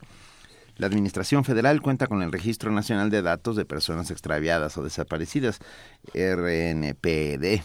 27.659 personas desaparecidas desde 2007 hasta el 31 de diciembre de 2015, donde 989 casos están relacionados con el fuero federal y 25.670 con el fuero común. El registro señala que en materia federal los tres estados con la mayor problemática de desapariciones son Guerrero, Veracruz y Tamaulipas, mientras que en materia de fuero común se hallan Tamaulipas, el Estado de México y Nuevo León. De acuerdo con las cifras de este Registro Nacional de Datos, eh, el 19.5% de los casos en materia de fuero federal corresponde a personas que van desde recién nacidos hasta 19 años de edad, el 56.2% a personas entre los 20 y 49 años, mientras que el 4.75% a quien tiene 50 años o más, restando una, una cantidad considerable de casos donde no se especifica la edad de la víctima. El tema de las desapariciones en nuestro país, agudizado con el caso de los 43 estudiantes de la normal rural de Ayotzinapa, encuentra salidas de acción para la sociedad en grupos como Amnistía Internacional, el Centro de Derechos Humanos Miguel Agustín Pro y el Movimiento por la Paz con Justicia y Dignidad. Bueno, todos estos temas que hemos mencionado eh, esta mañana vamos a discutirlos con Jimena Antillón, investigadora de área de Derechos Humanos de Fundar, Centro de Análisis e Investigación. Jimena, buenos días, ¿cómo estás? Hola, muy buenos días, muchas gracias. Nos da muchísimo gusto escucharte esta mañana eh, hablar de estos temas de desaparición desde el Registro Nacional de Datos de Personas Extraviadas o Desaparecidas. Puede llegar a ser complejo. ¿Podemos aclarar un poco de qué se trata este registro? Sí, mira, de hecho sí es complejo y creo que eh, es una de las tareas que se necesitan eh, hacia la sociedad poder explicar por qué efectivamente en México existe el EMPED que ustedes mencionaban, uh -huh. que es el Registro Nacional de Personas Extraviadas y Desaparecidas. El REMPED en realidad se compone de dos registros, el uh -huh. registro del fuero federal, como ustedes mencionaban, y el registro del fuero común. de eh, averiguaciones previas o actas circunstanciadas de eh, casos de personas desaparecidas, pero no necesariamente eh, corresponden a una averiguación por desaparición, sino que pueden estar bajo otra otra figura, ¿no? Bajo otro delito. Entonces, sí. No, no, ¿qué, quiere decir esto? Eh, a, mí lo que me sorprende eh, de estas primeras cifras que tenemos a la mano es que tan solo eh, un porcentaje muy bajo, el 20%, sea del fuero federal y el resto del fuero común. ¿Cuál es la diferencia, Jimena, entre los dos? Mira, lo que pasa es que cuando entró la administración de Enrique Peña Nieto, Felipe Calderón le transfirió el registro que ellos tenían, eh, que lo tenía la Secretaría de Gobernación, y eran más o menos 26 mil casos en ese tiempo. Entonces, eh, cuando la administración de Peña Nieto lo recibe, eh, se da cuenta de que necesita revisar y una cosa que ellos le llamaron depurar el registro, porque habían denuncias tanto en el fuero común, casos que se denunciaban tanto en el fuero común como en el fuero federal. Y eso les estaba arrojando que se duplicaran o bueno que se eh, en algunos casos hubieran dobles registros no y por lo tanto que aumentara la, la cifra de personas desaparecidas. Entonces ellos hacen este proceso de eh, depuración y entonces dejan los eh, de las denuncias que están en el fuero común eh, cuando también tienen una denuncia en el fuero federal no lo reportan, nada más reportan la del fuero común para que no se duplique. Y los que están en el fuero federal eh, y no tienen además denuncias en otros estados, esas son las que reporta el fuero federal. Entonces, en realidad, eh, digamos, hay varias dificultades con el registro de, de entrada, ¿no? Porque, eh, primero, no tienes un tipo penal homologado en todos los estados de desaparición forzada o de desaparición por particulares. Entonces, tenemos que muchas veces estos casos de desaparición eh, se toman como secuestro y entonces eso significa que no entran dentro del REMPED, sino que entran dentro de las estadísticas sobre secuestro, ¿no? Eh, tenemos también otra dificultad que tiene que ver con, bueno, que en muchos casos las fiscalías no reportan eh, inmediatamente una desaparición al registro. Entonces, eh, recientemente estuvimos viendo un caso de desaparición en Veracruz, por ejemplo, que no estaba en el registro. Entonces, hay, digamos, dificultades en el momento en que se originan los datos para el registro y que tienen que ver con la manera en que se clasifica la información, ¿no? A ver, eh, pensando en este tipo penal homologado, ¿cómo que no que no existe. Entonces, ¿qué tenemos en el registro? O sea, ¿qué, qué se han encontrado en este RENPED? ¿Qué, ¿Con qué se encuentra eh, organizaciones como Fundar? Que, bueno, ustedes van sobre los desaparecidos, ¿no? Sobre un familiar que se desaparece, o sea, o que, o que deja de reportarse con su familia durante un mes, ¿no? Ustedes van sobre un caso más de Estado y de derechos humanos. Mira, eh, hay una primera dificultad que es lo que señalas, y es que cuando una persona desaparece tú la tienes que buscar inmediatamente y la investigación te va a decir si es una desaparición forzada o no. Entonces nosotros en principio estamos eh, tratando todos estos casos de desaparición y no hacemos esta diferencia de personas extraviadas o no, localizadas, ¿no? O sea, ¿no, ¿no distinguen entre desaparición y desaparición forzada?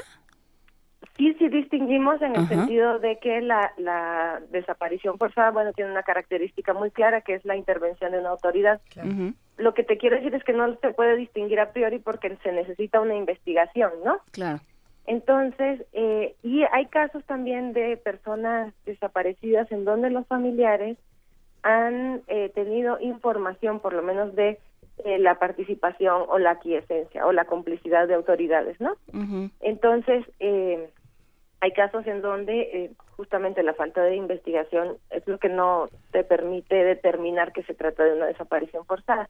Ahora, sobre tu pregunta de qué casos hay en el REMPED, no lo sabemos exactamente porque el REMPED, una de las fallas que tiene, es que no te dice eh, si se trata de una desaparición forzada, si se trata de una desaparición por particulares o qué delito se presume. Por ejemplo, si, si es trata de personas o... Eh, en fin, no, no te permite tener esta información porque no integra eh, desde el momento en que se eh, recogen los datos este análisis.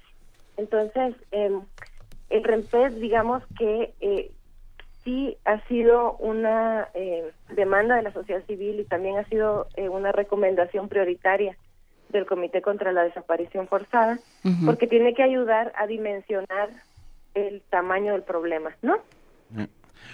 A ver, Jimena, ¿qué, ¿qué, tan confiable es este primer registro nacional de datos? Bueno, tiene, es, sí, tiene esta dificultad que les mencionaba de que eh, no nos ofrece un panorama de qué eh, delitos, qué contexto, qué patrones de operación de la delincuencia organizada, por ejemplo, estamos enfrentando, ¿no? Entonces, eh, por un lado, no nos permite obtener esto. Por otro lado, eh, hay un problema de eh, la actualización del REMPES, ¿no? Entonces, eh, tenemos casos en donde ocurre la desaparición, la persona va a denunciar y las fiscalías no transmiten esta información. Entonces ahí hay un desfase. Y luego tenemos el enorme problema de la cifra negra, gente que no denuncia y por lo tanto, eh, no como no hay una carpeta de investigación, tampoco se eh, registra su caso en el REMPES. Entonces, eh, el REMPES tiene varias dificultades. Otra de las dificultades que hemos señalado, bueno, es que, por ejemplo, el, en el caso del, de los de las personas desaparecidas durante la Guerra Sucia, pues el REPES no, no especifica, no aclara y no abarca este periodo de tiempo, ¿no? Entonces el registro, en lugar de ayudarnos a entender y visibilizar, puede estar invisibilizando desapariciones que ocurrieron en el pasado. Y un caso muy grave es el tema de las personas migrantes que son desaparecidas en México y que en el REMPED están invisibilizadas, por ejemplo, ¿no? Porque hay un rubro en donde señala la nacionalidad, pero no esta condición de ser migrantes. Y eh, esto hace aún más vulnerables a las personas eh, migrantes que están transitando por México y que están eh, a merced de todas estas redes de, delincuencia organizada, trata, etc. ¿Y quién, quién alimenta este registro? Este registro lo alimentan las procuradurías o fiscalías locales del Fuero Común y eh, la eh, y la, la PGR, ¿no? Por eso les decía que en realidad se trata de, dos registros. Ahora, el registro del fuero común es el que acumula la mayor parte de los casos. Mm. Y sin embargo, es el que tiene mayores dificultades, porque nosotros hemos visto que la PGR, en lo que toca al registro del fuero federal, pues ha tenido mejores eh, posibilidades para generar información en datos abiertos, para poder desglosar mejor. Incluso eh, hay una base de datos que no está en el REMPED, sino que generó la Subprocuraduría de Derechos Humanos de la PGR, que ya empieza a distinguir cuando se trata de una desaparición forzada, que es uno de los grandes problemas que le señaló el Comité contra la Desaparición Forzada. Entonces, eh, el REMPED se alimenta de esta manera y la información la está publicando el Secretariado Ejecutivo del Sistema Nacional de Seguridad Pública, que es en donde está la página de REMPED, pero básicamente viene de las procuradurías. O sea, viene de las de las denuncias que se hagan. Averiguaciones previas, ¿no?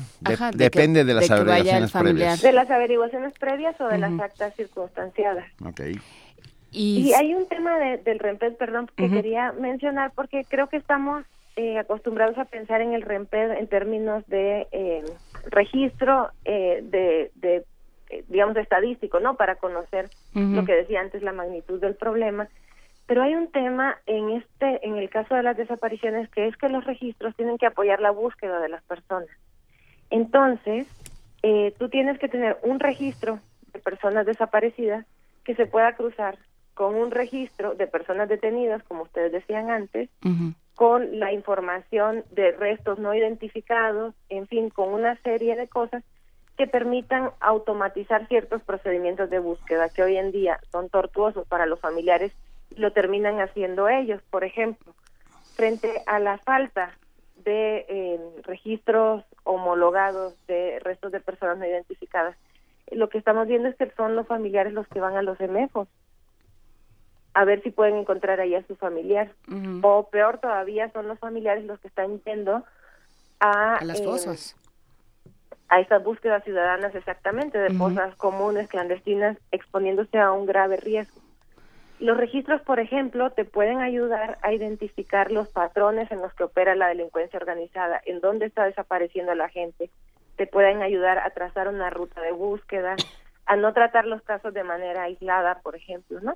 Entonces hay, hay un potencial ahí en el registro que se ha eh, subutilizado, que se ha subestimado. También funcionan como una especie de eh, forma de rendición de cuenta de las autoridades en la medida en que tú puedes ir actualizando en el registro qué acciones se han tomado frente a una denuncia, ¿no? Para que los familiares puedan ver eh, qué es lo que está haciendo la autoridad frente a eso.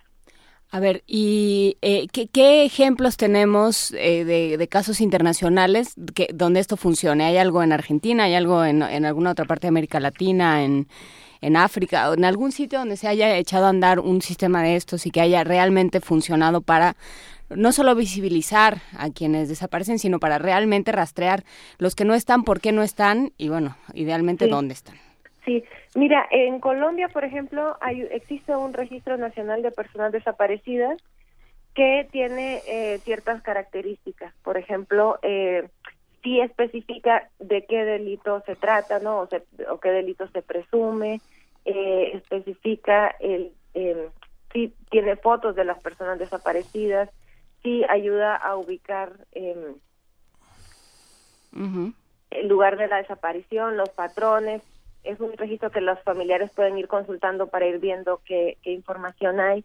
Existen otros registros súper sofisticados que permiten ir cruzando eh, estos, esta información que te comentaba, ¿no?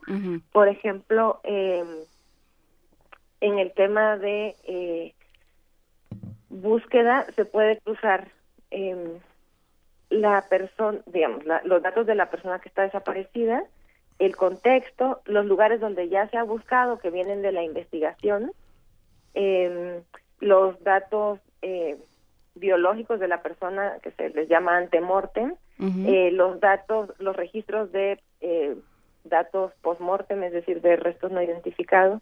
Y entonces esto permite hacer una serie de cruces. Por ejemplo, un tema que tendría que tener el registro, el REMPED aquí, es un cruce con el RENAVI, que es el Registro. Nacional de Víctimas que opera la Comisión Ejecutiva de Atención a Víctimas. Porque los registros también tienen que ayudar a disminuir lo- la burocracia y los procedimientos que van enfrentando las víctimas. Entonces, si tú ya tienes un registro nacional de personas desaparecidas, eh, este registro tendría que eh, alimentar al RENAVI para que las personas, bueno, se, se haga un hagan un trámite más sencillo, no no tengan que volver a ir a acreditar su calidad de víctima en el RENAVI. A ver, tengo, tengo frente a mí, Jimena, eh, parte de las estadísticas del secretario ejecutivo del Sí. REMPED. Ah, localizadas, eh, hablando de fuero común, que es el que, que tiene mayor número de de, gobiernos de- locales. de casos de gobiernos Sí, locales. Sí. El, el ganador por mucho en cuanto a número de personas desaparecidas por entidad es Tamaulipas, con Sí. 5.583. Le sigue con 2.830 el Estado de México y luego Jalisco con 2.390. Eh, eh, esta incidencia o esta, esta estadística, eh, ¿de qué nos está hablando? ¿Nos está hablando de la incidencia del crimen organizado en esos eh, lugares? Mira, nos habla de muchas cosas y cada estado requiere un análisis eh, particular, ¿verdad? Porque las dinámicas son distintas, pero yo creo que básicamente habla de eh, dos cosas, de la delincuencia organizada, pero también de la falta de capacidades del Estado para la búsqueda inmediata de las personas desaparecidas, porque se sabe que las primeras 72 horas son vitales para encontrar a la persona eh, con vida, ¿no? Hay muchas más probabilidades y obviamente mientras más pasa el tiempo, pues hay menores probabilidades de encontrar a la persona con vida y de hecho de encontrarla porque hay eh, pruebas y evidencias que se van perdiendo en ese tiempo. Entonces yo creo que habla de las dos cosas, ¿no? Para decirlo así en términos generales, yo creo que habla de eh, la incidencia de la delincuencia organizada, obviamente en Tamaulipas, por ejemplo, pero también de una de una situación de impunidad estructural en donde eh, las procuradurías locales están paralizadas, ¿no? En algunos casos porque están coludidas en otros casos porque no tienen capacidades. Sí, y da la impresión de que este tipo de registros y este tipo de mecanismos solo, solo tienen sentido si realmente hay un objetivo común por, por parte de autoridades y de familiares. Y eh, no sé cómo esté, cómo sea la percepción desde, desde los estudios de Fundar de cómo sucede esto en México. Sí, efectivamente el registro es una herramienta, ¿no? Para lo que les comentaba antes, dimensionar la magnitud del problema y para eh, guiar también la búsqueda, es una herramienta para la búsqueda. Nosotros hemos visto que a veces el registro es una herramienta para eh, incluso administrar el problema y negar eh, la gravedad. Entonces, han habido como muchos momentos en donde diferentes autoridades han dicho, no, bueno, es que eh, las personas que están en el registro en realidad son no localizadas y al rato regresan a su casa, ¿no? Y entonces frente a eso nosotros hemos dicho, bueno, pues entonces generen esa estadística, díganos cuántas personas fueron localizadas, en qué circunstancias. Pero la gente, eh, la gente denuncia cuando, o sea, digamos, denuncia cuando no están, pero avisa que ya regresaron. En algunos casos sí, en otros no. Es una de las cosas que ha dicho la autoridad. Sin embargo, es una eh, es un argumento bastante tramposo en el sentido de que los que tienen la obligación de buscar a la persona son las autoridades. Sí. Evidentemente, si la persona regresa, ojalá que los familiares avisen, ¿verdad? Porque se están invirtiendo recursos en la búsqueda. Pero eh, una cosa que ocurrió cuando eh, les comentaba que se hizo esta depuración del y que fue muy ofensivo para la familia, es que las autoridades la, llamaban por teléfono, como estaban depurando, llamaban por teléfono a los familiares y le decían, oiga, ya apareció su familiar. Y entonces para los familiares era obvio que las autoridades no estaban llevando a cabo ninguna acción de búsqueda y no tenían ni la menor idea, ¿no? Claro. En ese sentido, eh, los, en, en ese momento los familiares dijeron, bueno, es que lo que están haciendo es desaparecer a los desaparecidos, ¿no? Con esta manipulación de las cifras del registro. ¿Quién, Perdón, ¿quién puede, Jimena, acceder al REMPED para tener? Porque eh, estoy entrando a la página y ¿quién lo puede consultar? Solamente hay la base, los estas dos bases de datos de las que hemos hablado y no y no llego más lejos. Eh, se puede consultar en la interfase que está en, en la página del Secretariado Ejecutivo. Eh, a partir de ciertos datos, ¿no? Se puede consultar por estado, por nombre. Eh, y en el caso del fuero federal, se puede consultar la base de datos en datos abiertos. Eso significa que los datos se ponen en la fuente primaria en la que son elaboradas. Y es una cosa que nosotros hemos señalado, obviamente con la protección de datos que se requiere, pero eh, que sí es importante que se publiquen datos abiertos porque eso permite eh, usar la información, los datos que están ahí para obtener información. Entonces, en el caso del fuero federal hay una base de datos en Excel. Eh, todavía no cumple con los requisitos o digamos con las recomendaciones que hizo el Comité contra la Desaparición Forzada, pero vemos que hay un intento ahí de empezar a generar eh, datos abiertos y de incluir variables que son fundamentales. Pero eh, en general se puede consultar de esta manera a través de la interfase y poniendo ahí un, algunos datos. Bueno, pues seguiremos seguiremos viendo Jimena Antillón de fundar este cómo cómo evoluciona este este registro y cómo realmente se, se lleva a cabo o no la, el trabajo entre familiares y entre sociedad civil y entre autoridades, porque en realidad pues nos toca a todos. Sí, muchas gracias por el espacio. es un, tema muy importante para los familiares, no solo para, para ayudar al reconocimiento de la sociedad y del Estado de esta problemática y del propio dolor y sufrimiento que viven los familiares, sino para realmente empezar a construir una política de Estado frente a la desaparición. Pues empezamos la, a construir. Muchísimas gracias. Gracias, Jimena. Gracias, Jimena. Muchas gracias a ustedes. Buen día. Vamos a escuchar ahora una canción, querida Juana Inés, ¿qué es lo que vamos a escuchar? Tasnif Vamos, eh, Afshari. Tasnif Afshari, de, del disco Gog. Gog.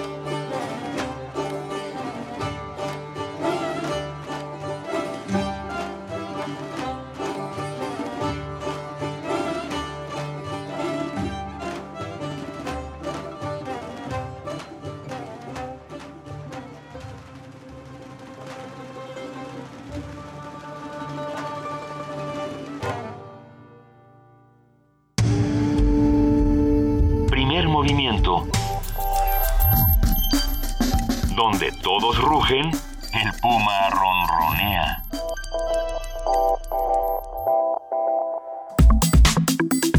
Nota Internacional.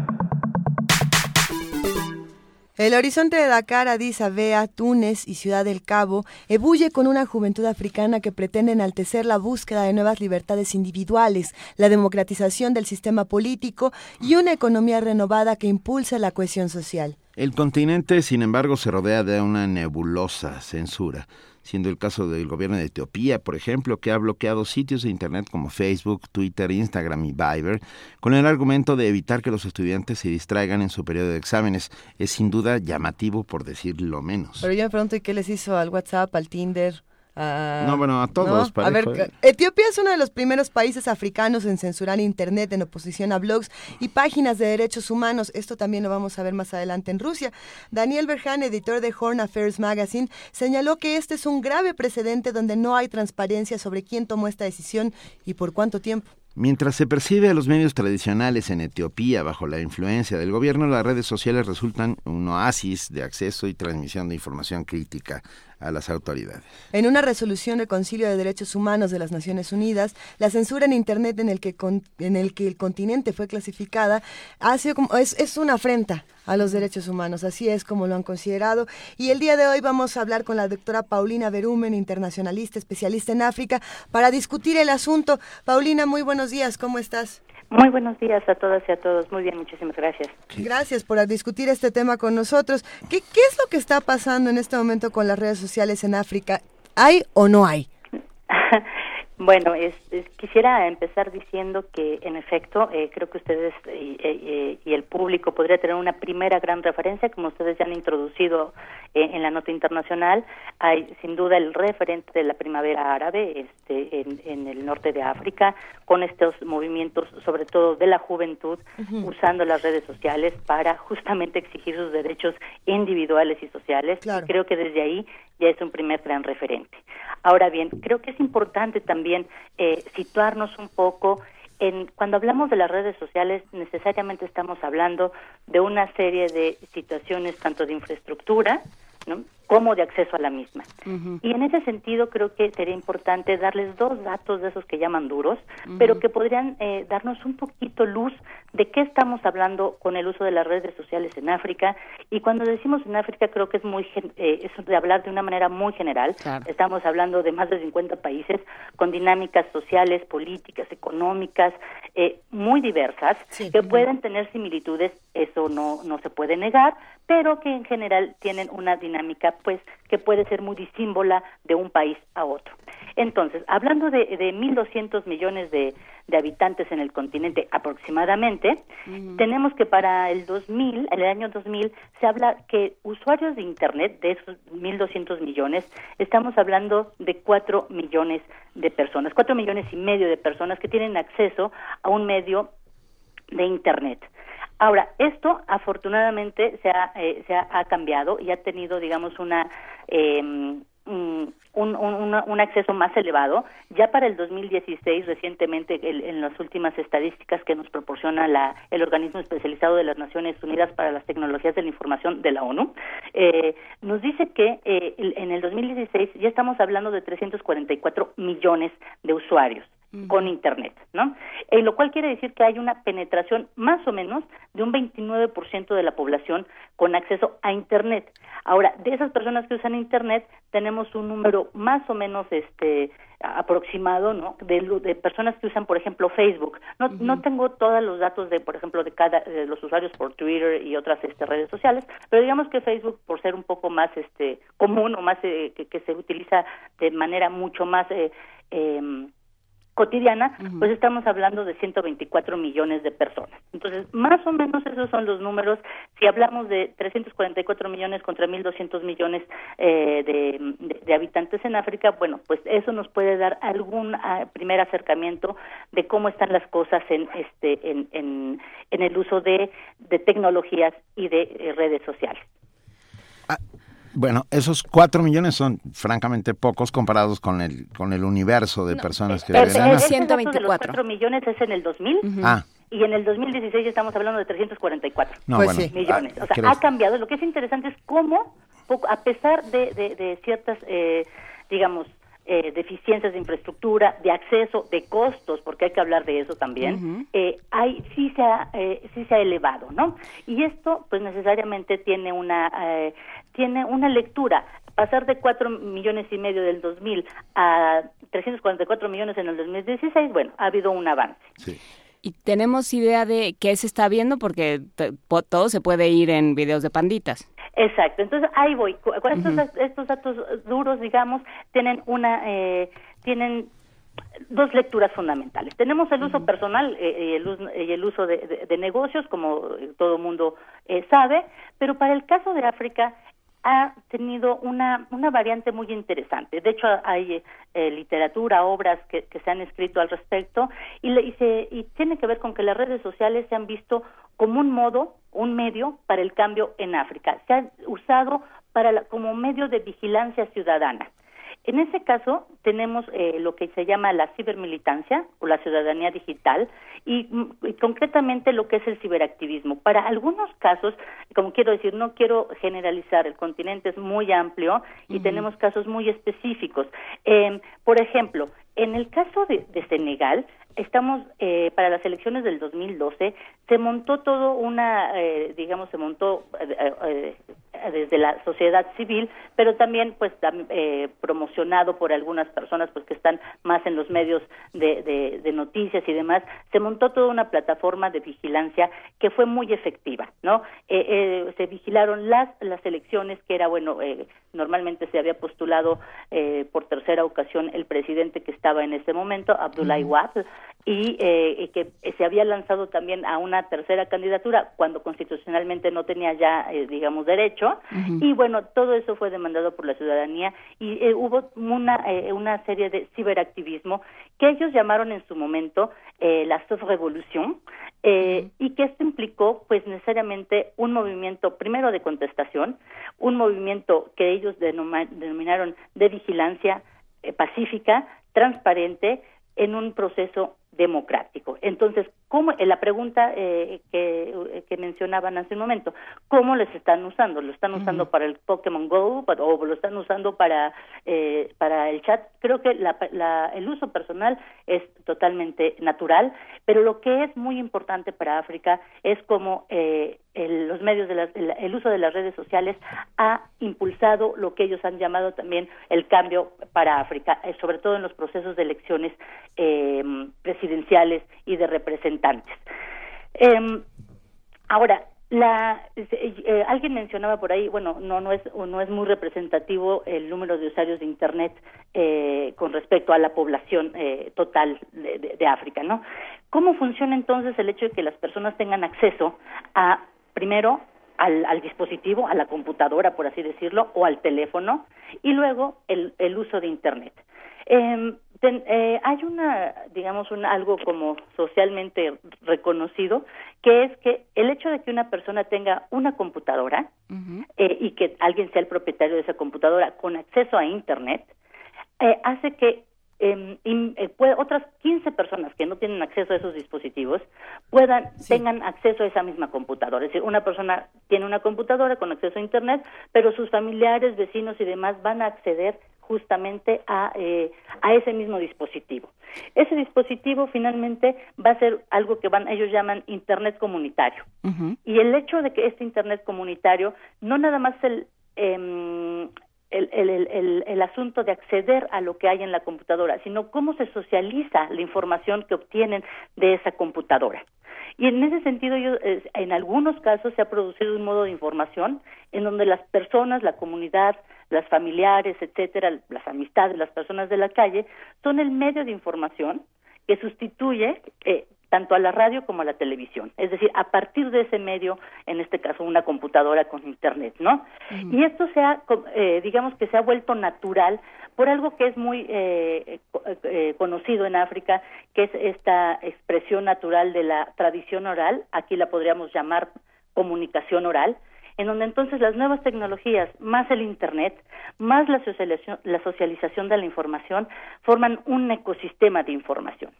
Y este ecosistema de información lo que es interesante es que nos permite leer de otra forma a, África y a sus diferentes sociedades. Hablamos de un dinamismo social que es muy diferente de esta idea un poco más generalizada sobre una pasividad de las y los africanos ante su presente y ante su futuro. Entonces, las redes sociales generan todo un movimiento, no, no solamente de recursos, sino de información y toda una nueva manera también de involucrarse en lo que sucede políticamente en su comunidad y en su país. O sea, ¿qué es lo que sucede alrededor de esta computadora? ¿Lo tenemos, eh, lo, tienen documentado? O sea, hay una computadora en una comunidad. ¿Qué pasa? o personal, ¿eh? En, una casa. Sí, en una casa. ¿Qué es lo que sucede? Entonces, eh, yo soy la persona que tiene la computadora y todo el mundo sabe que Paulina tiene una computadora en su casa, entonces mi vecino, mi familiar, mi prima, este o la, o la señora de la tienda con la que me llevo muy bien, pues también me pide tener acceso a, al uso de esta computadora que tiene internet, que no es lo mismo, ¿no? Tener el dispositivo y tener el acceso al, al, software. Entonces, e, esta cuestión también genera la socialización. O sea, esa es la idea que le llaman internet comunitario. Es de servirse de un mismo dispositivo para tener acceso a las redes, etcétera. Ahora, esto eh, sin duda estamos hablando como casos de éxito, si ustedes lo quieren ver así, ¿no? Pero también hay una serie de retos con esta, con esta cuestión de, de las nuevas tecnologías, el Internet, en la socialización de la información, ¿no? Eh, primero, pues también hay que eh, hay que tener en cuenta que las zonas eh, de las que estamos hablando, generalmente estamos hablando de zonas urbanas, ¿no? hay la desventaja con respecto al acceso a, dispositivos de este tipo con internet en zonas rurales es mucho más complicado por la infraestructura en sí y por los costos que, ello conlleva. Entonces, hay también una cuestión. En el caso de Senegal, como les mencionaba, hay también como toda una una mm, lógica también de pensar que el acceso a, las redes sociales pues pasa por alguna por un proceso, ¿no? Primero, sensibilizar a la juventud de las ventajas, pero también de los peligros del uso de, de estos eh, dispositivos. Reducir las tarifas es algo que también se han propuesto, pues, demandar a, las, a las eh, empresas de telecomunicaciones y también exigirle a los gobiernos eh, en, generar la infraestructura necesaria, de manera que también eso reduzca el, precio del acceso a Internet.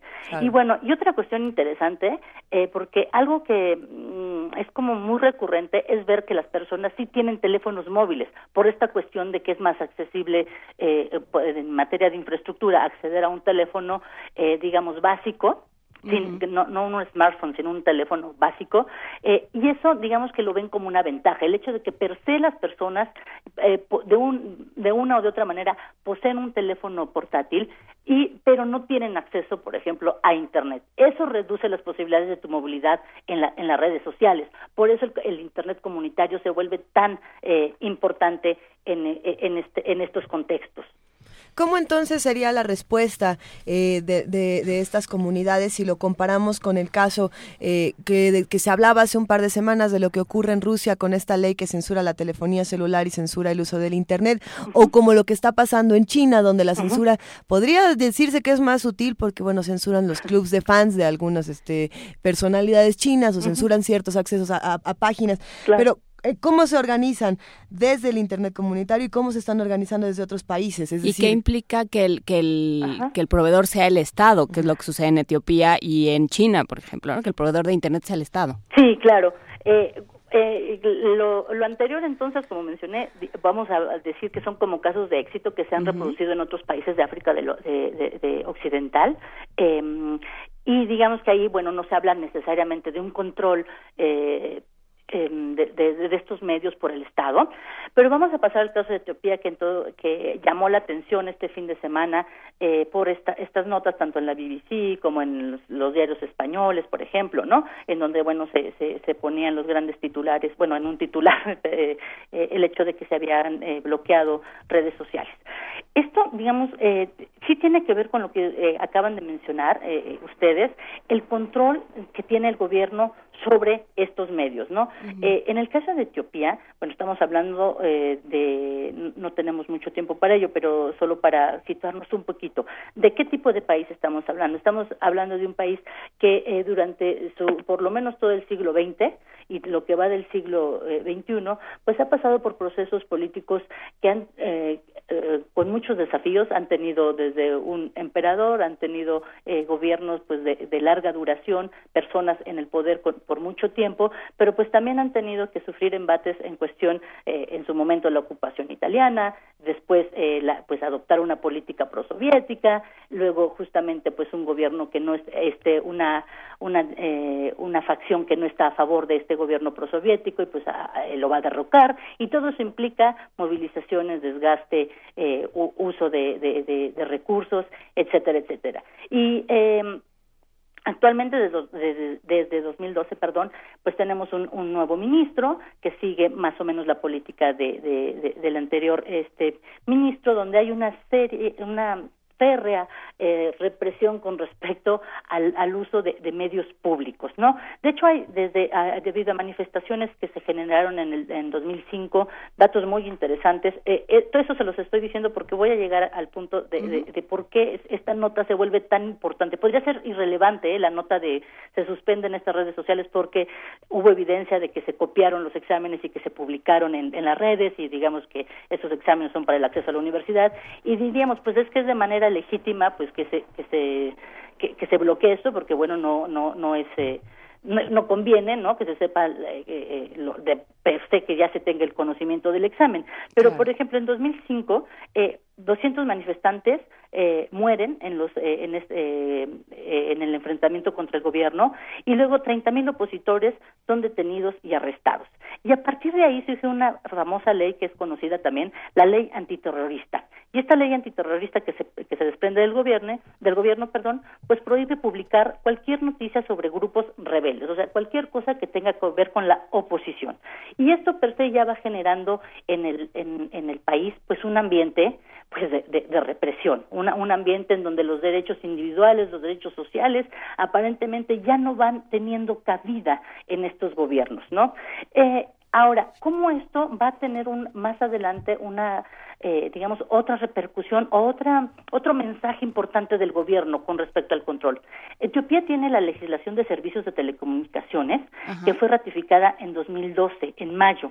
Y esta regulación de telecomunicaciones, pues por un lado, este eh, determina que el uso del hardware y el software de voz eh, IP eh, puede ser un crimen. Eh, depende del uso, para qué lo usaste, pero por ejemplo, utilizar Skype puede llevarte a una pena de 15 años de cárcel. Depende de, de que mm, la reducción de la, de la pena podría ser para qué lo usaste, este, si fue una cuestión militar, política, etcétera, etcétera, ¿no? En efecto, hay un solo proveedor de Internet que es propiedad del gobierno, que es Etio Telecom, y él, pues, es el que maneja todo esto, este, este recurso. Ahora, surgió de manera alterna un navegador, que es, el navegador Tor, y este navegador, pues, podía, permitía a la sociedad acceder a sitios web bloqueados por el propio gobierno. Pero, eh, evidentemente, eh, el gobierno, al darse cuenta de, que existía este, este navegador, pues lo va a censurar también, usando algo que también es conocido por gobiernos que ustedes ya mencionaron, como el de China, Rusia, Irán, por ejemplo, el Deep Packet Inspection, que, bueno, fundamentalmente se usa para eh, para, para bloquear pues eh, sitios web, ¿no? los gobiernos como por ejemplo como Etiopía lo obtienen para decir o, lo usan señalando que van a bloquear eh, sitios que no son convenientes como los sitios pornográficos por ejemplo, ¿no? O los y poco a poco se va derivando esto y bueno censuran sitios eh, políticamente sensibles, opiniones de la oposición y recientemente para el caso de Etiopía por eso se vuelve tan relevante la noticia a la que hacemos al es que intercepta correos electrónicos, mensajes publicados en redes sociales y conversaciones de voz por Internet. Entonces, este es realmente como un dispositivo hecho bajo una legislación ya este, establecida en el manejo de las comunicaciones en el país, en Etiopía. Y esto, bueno, no nada, eh, lo que acabo de decir del, del Deep Packet Inspection, pues no es solamente el uso exclusivo de, Etiopía, es también el uso de otros eh, países que, bueno, algunos medios han llamado enemigos de, Internet. Pero bueno, eh, creo que todo esto nos preguntaríamos, bueno, ¿y eso realmente ameritaría la nota de que el gobierno bloqueó estas redes sociales?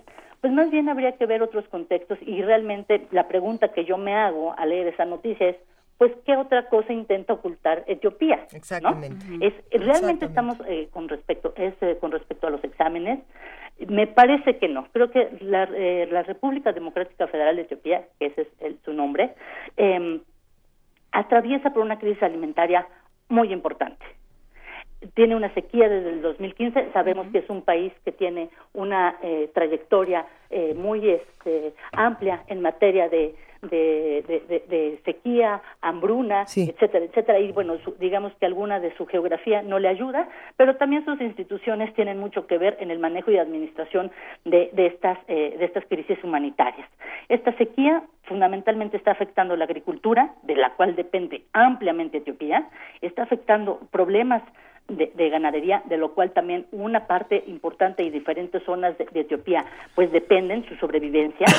Y estamos hablando, pues, de, eh, en materia de agricultura, estamos hablando de la producción del café, de lo que eh, recordamos, bueno, es- ah, Etiopía es productor muy, muy importante, y bueno, el 25% de las personas vive de este cultivo del café. Ahora, ¿y esto qué tiene que ver realmente? Actualmente hay una, eh, hay una venta eh, de tierras, em, digamos, mm, avaladas por el gobierno, y que esto, evidentemente, estas tierras están siendo vendidas a multinacionales o países o personas privadas. ¿Para el uso de qué? Para el uso también de la agricultura. Entonces, allá hay una serie de contracciones y cosas que estamos viendo que no están, eh, que no están siendo claras por parte del gobierno etíope. Ahora, esta crisis humanitaria lo que hace es que también, aparte de la malnutrición infantil, las enfermedades, etcétera, pues el, el, eh, tenga una amplia, el gobierno tenga una amplia eh, relación con los organismos internacionales, por ende, ayuda internacional. Y esta ayuda internacional, pues estamos hablando desde trigo, granos, eh, al- eh, alimentos para la, para la Sí. para la, la, la sociedad y eso hace que una serie de, de- de organismos internacionales eh, estén presentes y den cuenta de estas violaciones y de esta y de esta eh, y de esta forma de, de- de gobierno en Etiopía con respecto a su sociedad que vive una crisis alimentaria. Doctora Paulina Berumen, lamentablemente estamos llegando al final de la segunda hora de este programa. Nos gustaría muchísimo seguir esta conversación porque sin duda es importante lo que está ocurriendo de este lado del mundo a lo que deberíamos de poner puntual atención. Eh, si le parece bien, platiquemos en los próximos días que tengamos más información. Eh, claro que sí, y yo creo que debemos, hoy se supone que debe de levantarse este este bloqueo en, en Etiopía, Así es. Eh, eh, entonces creo que sería muy interesante ver en qué en qué posición está el gobierno con respecto a su propio dicho de levantar hoy el bloqueo, dado que si el que si el asunto era eh, los exámenes, pues el día de mañana deberían de tener Así una es. nueva eh, dinámica con respecto al uso de las redes sociales en, en Etiopía. Estaremos al pendiente. Muchísimas gracias. Que tenga muy buen día. Un gran abrazo. Y Hasta ahora luego. Vamos a escuchar Sara de Tabú Lake Rochot, una recomendación de Ricardo Peláez Rochero.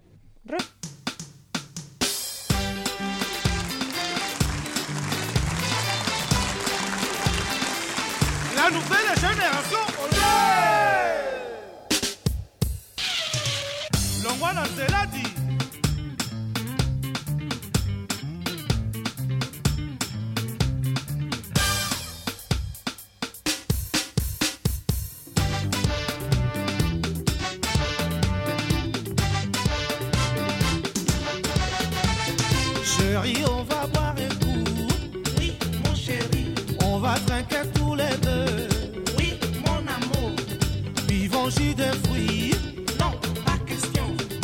Prenons peu de mie. Non, ça va pas la tête. Que veux-tu? Je vais champagne. Que veux-tu? Je vais champagne. Eh, messieurs, deux demi,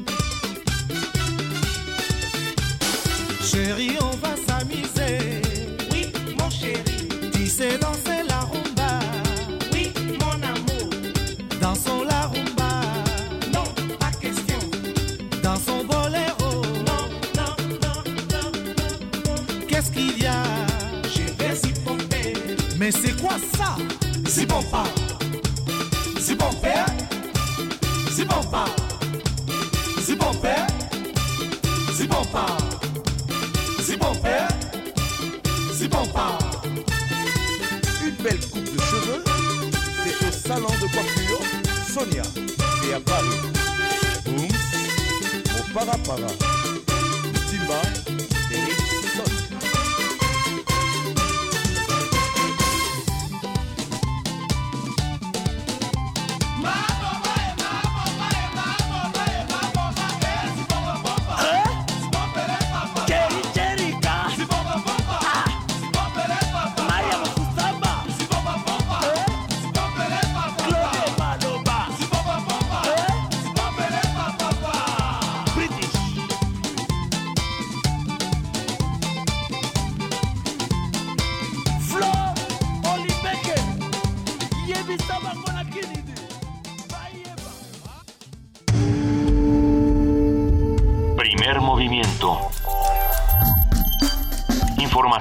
Azul y oro.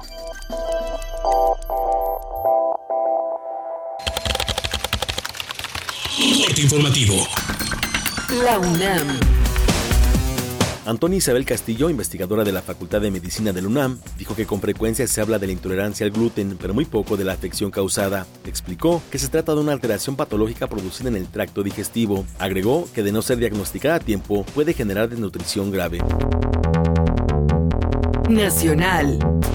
Miguel Ángel Osorio Chong, secretario de Gobernación, advirtió que la reforma educativa no estará en negociación en las mesas de diálogo acordadas con la Coordinadora Nacional de Trabajadores de la Educación. No es la abrogación de lo que pusimos en la mesa para ya resolver el, el tema. Pusimos el diálogo, incluso les dimos el conducto y va a ser el subsecretario del enlace legislativo, Felipe Solís, para que puedan dialogar con los legisladores y puedan a ellos plantearles lo que ellos consideren al respecto de la reforma educativa. No está en nuestro tema y no- nosotros no estamos para negociar absolutamente nada al respecto. No está en el documento que les firmé, no está en la discusión, no está en ningún acuerdo.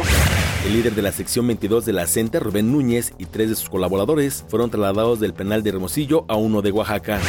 Al tomar protesta como nuevo presidente nacional del PRI, Enrique Ochoa Reza, advirtió que en las filas de su partido no se tolerarán actos de corrupción. Cuando uno de nuestros militantes le falla a la sociedad y se corrompe, lastima profundamente al partido y a todo el resto de sus militantes y simpatizantes. Nos lastima a todos. Es inaceptable tapar el sol con un dedo. Debemos reaccionar. El PRI tiene que ser garante de la honestidad de sus gobiernos. Tenemos que ser un partido que señale la corrupción de los gobiernos emanados de nuestras filas Andrés Manuel López Obrador, presidente nacional de Morena, criticó el incremento de los precios de la luz y gasolinas. Hay veces que duele tener la razón. Si antes todo iba mal, ahora todo ha empeorado. Ahí está el caso de las llamadas reformas estructurales. Por ejemplo, ofrecieron que iba a bajar el precio de las gasolinas, de la luz, y fue lo contrario. Aumenta el precio de las gasolinas, aumenta el precio de la luz. Mintieron. El presidente Enrique Peña Nieto anunció 10 medidas complementarias para mejorar la calidad del aire en el Valle de México. Indicó que serán coordinadas por la Secretaría del Medio Ambiente. Miguel Ángel Mancera reconoció un avance en las medidas ambientales anunciadas por la Semarnat, aunque expresó que faltan normas para aplicarlas en la región. Lo que nos está faltando es lo que ayer mismo anunció el secretario, las nuevas normas, las normas que están pendientes, las normas que tienen que ver con residuos orgánicos, con eh, el trabajo industrial, conocer exactamente los puntos de verificación y por supuesto también vamos a seguir avanzando con Pemex. He hablado con el director general y él me ha confirmado que un alto porcentaje de las pipas que suministran el combustible a la ciudad ya están circulando por la noche. Ojalá que pronto sea el 100%. Caminos y Puentes Federales y la Policía Federal lanzaron la campaña Detén los accidentes. El propósito es disminuir el elevado número de percances carreteros. Es Benito Neme, director de Capufe. Bueno, primero que tienen que hacer los vacacionistas que les recomendamos, hacer caso a todas las señalizaciones de tránsito, revisar su vehículo. Es muy importante que revisen su vehículo, que tengan bien trazada su ruta de los lugares a los que van a ir, que no manejen cansados, es importantísimo.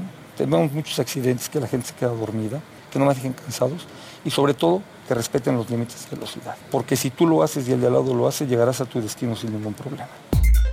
Economía y finanzas.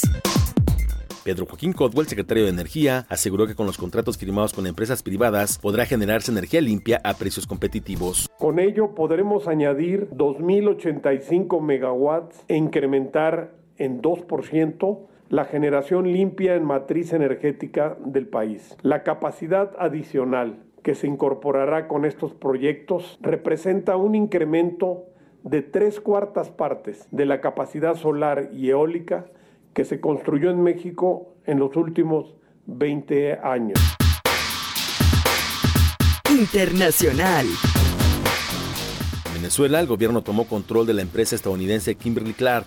Las autoridades advirtieron que toda empresa cerrada será ocupada por el Estado y devuelta a sus trabajadores.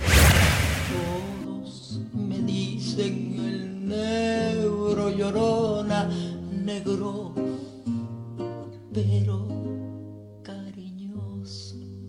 Un día como hoy. Me dicen el En 1954 falleció la pintora mexicana Frida Kahlo. Es considerada la artista latinoamericana más famosa del siglo XX y figura fundamental del arte mexicano. yo soy como el chile verde picante, pero sabroso. Yo Hasta aquí la información, lo esperamos en nuestro corte de las 12. Chile verde llorona picante, pero sabroso.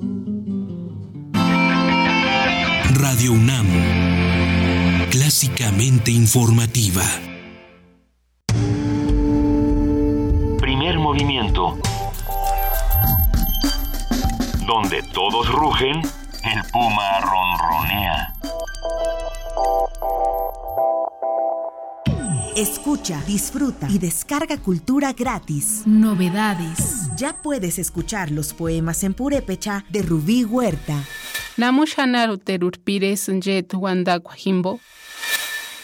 Estrenos. Descarga el poema Nunca. Hola, soy Luigi Amara. Voy a leer Nunca, que escribí a partir de una fotografía de una mujer de espaldas. Todo esto y más en www.descargacultura.unam.mx. ¿Eres de los que se la pasa posteando fotos en el Face burlándose de los políticos? ¿Dándole retweet a esas frases inteligentes de protesta? ¿Muestras tu inconformidad en redes sociales? ¿Haces memes quejándote del gobierno? En el Partido Humanista queremos decirte que eso no va a cambiar las cosas y que si quieres que este país cambie, tienes que ponerte a trabajar. Y el partido político es el mejor instrumento para cambiar las cosas. Y este es nuevo, no tiene vicios y tiene espacios para ti. Súmate, conócenos y pongámonos a trabajar. Partido Humanista Ciudad de México. El programa Alas y Raíces de la Secretaría de Cultura del Gobierno de la República ha desarrollado 13 aplicaciones digitales para bebés, preescolares, niños y adolescentes. Con ellas, los niños pueden crear música, armar un cómic, ser fotógrafos o exploradores de la historia. Pueden descargarse gratis en el teléfono o tablet. Consulta alasyraíces.gov.mx y ad.gov.mx. Con las apps de Alas y Raíces, el juego, la creatividad y las artes están en la palma de tu mano. Testimonio de oídas.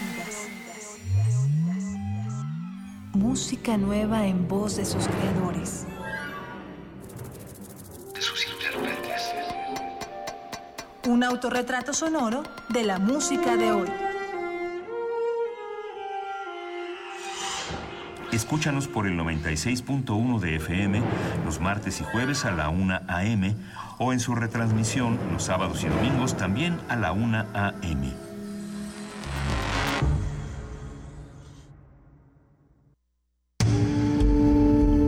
Primer movimiento.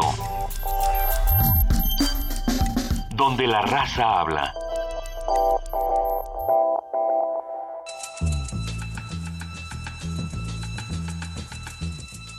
Es hora de poesía necesaria.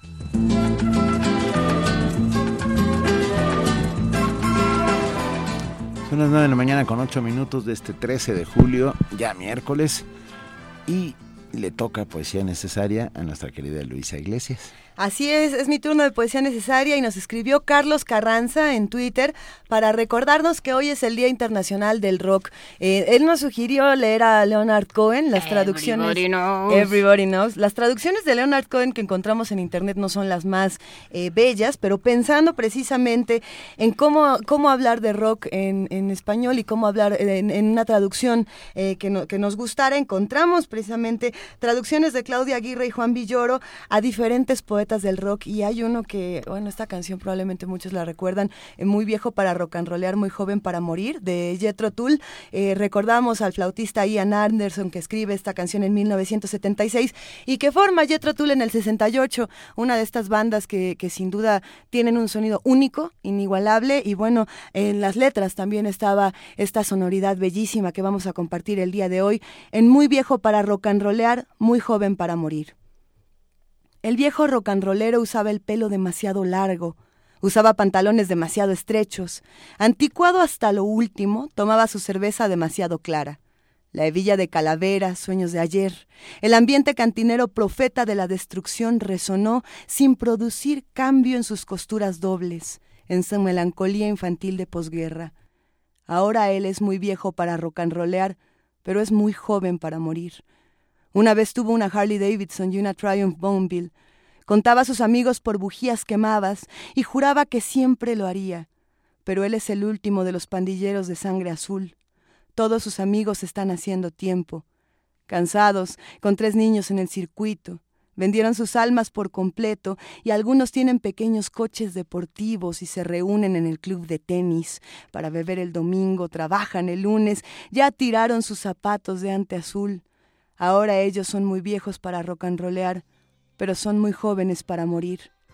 Así, el viejo rock and saca su moto para recorrer una milla antes de despedirse, sobre la esquina o by Scotch como acostumbraba hacer.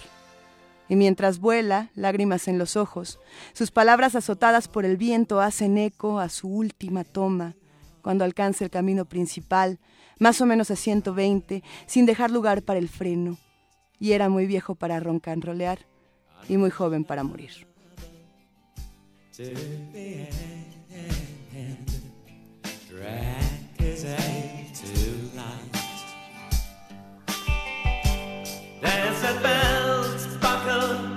Yesterday's dreams. The transport cab profit of doom. Ringing no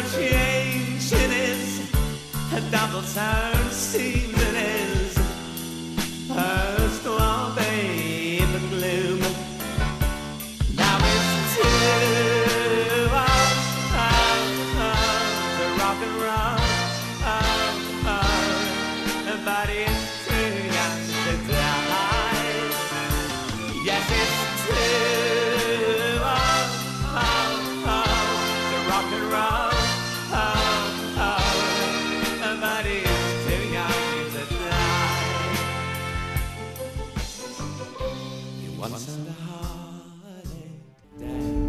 movimiento.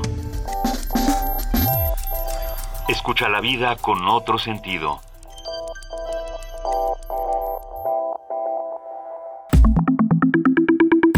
La mesa del día. Nos tomamos este tipo de amenazas en serio y llamamos a Pyongyang a poner fin a su retórica provocativa, poner fin a sus amenazas y sobre todo acabar con su comportamiento provocativo. Asentó el portavoz del Departamento de Estado de Estados Unidos, John Kirby, en su conferencia de prensa matutina después de las más recientes amenazas de ataques contra Washington y Seúl que lanzó Kim Jong-un el domingo pasado. La afrenta norcoreana llega como consecuencia del inicio esta semana de una de las mayores maniobras militares conjuntas de Estados Unidos y Corea del Sur. Momento de gran tensión en la península tras los recientes ensayos armamentísticos de Pyongyang y las sanciones impuestas como castigos por la ONU. Corea del Norte mantiene que estos ejercicios representan un ensayo de guerra nuclear contra la nación, por lo que su ejército popular, cito directamente, ejecutará actos, actos militares preventivos de neutralización que podrían suponer golpes mortíferos y sin piedad.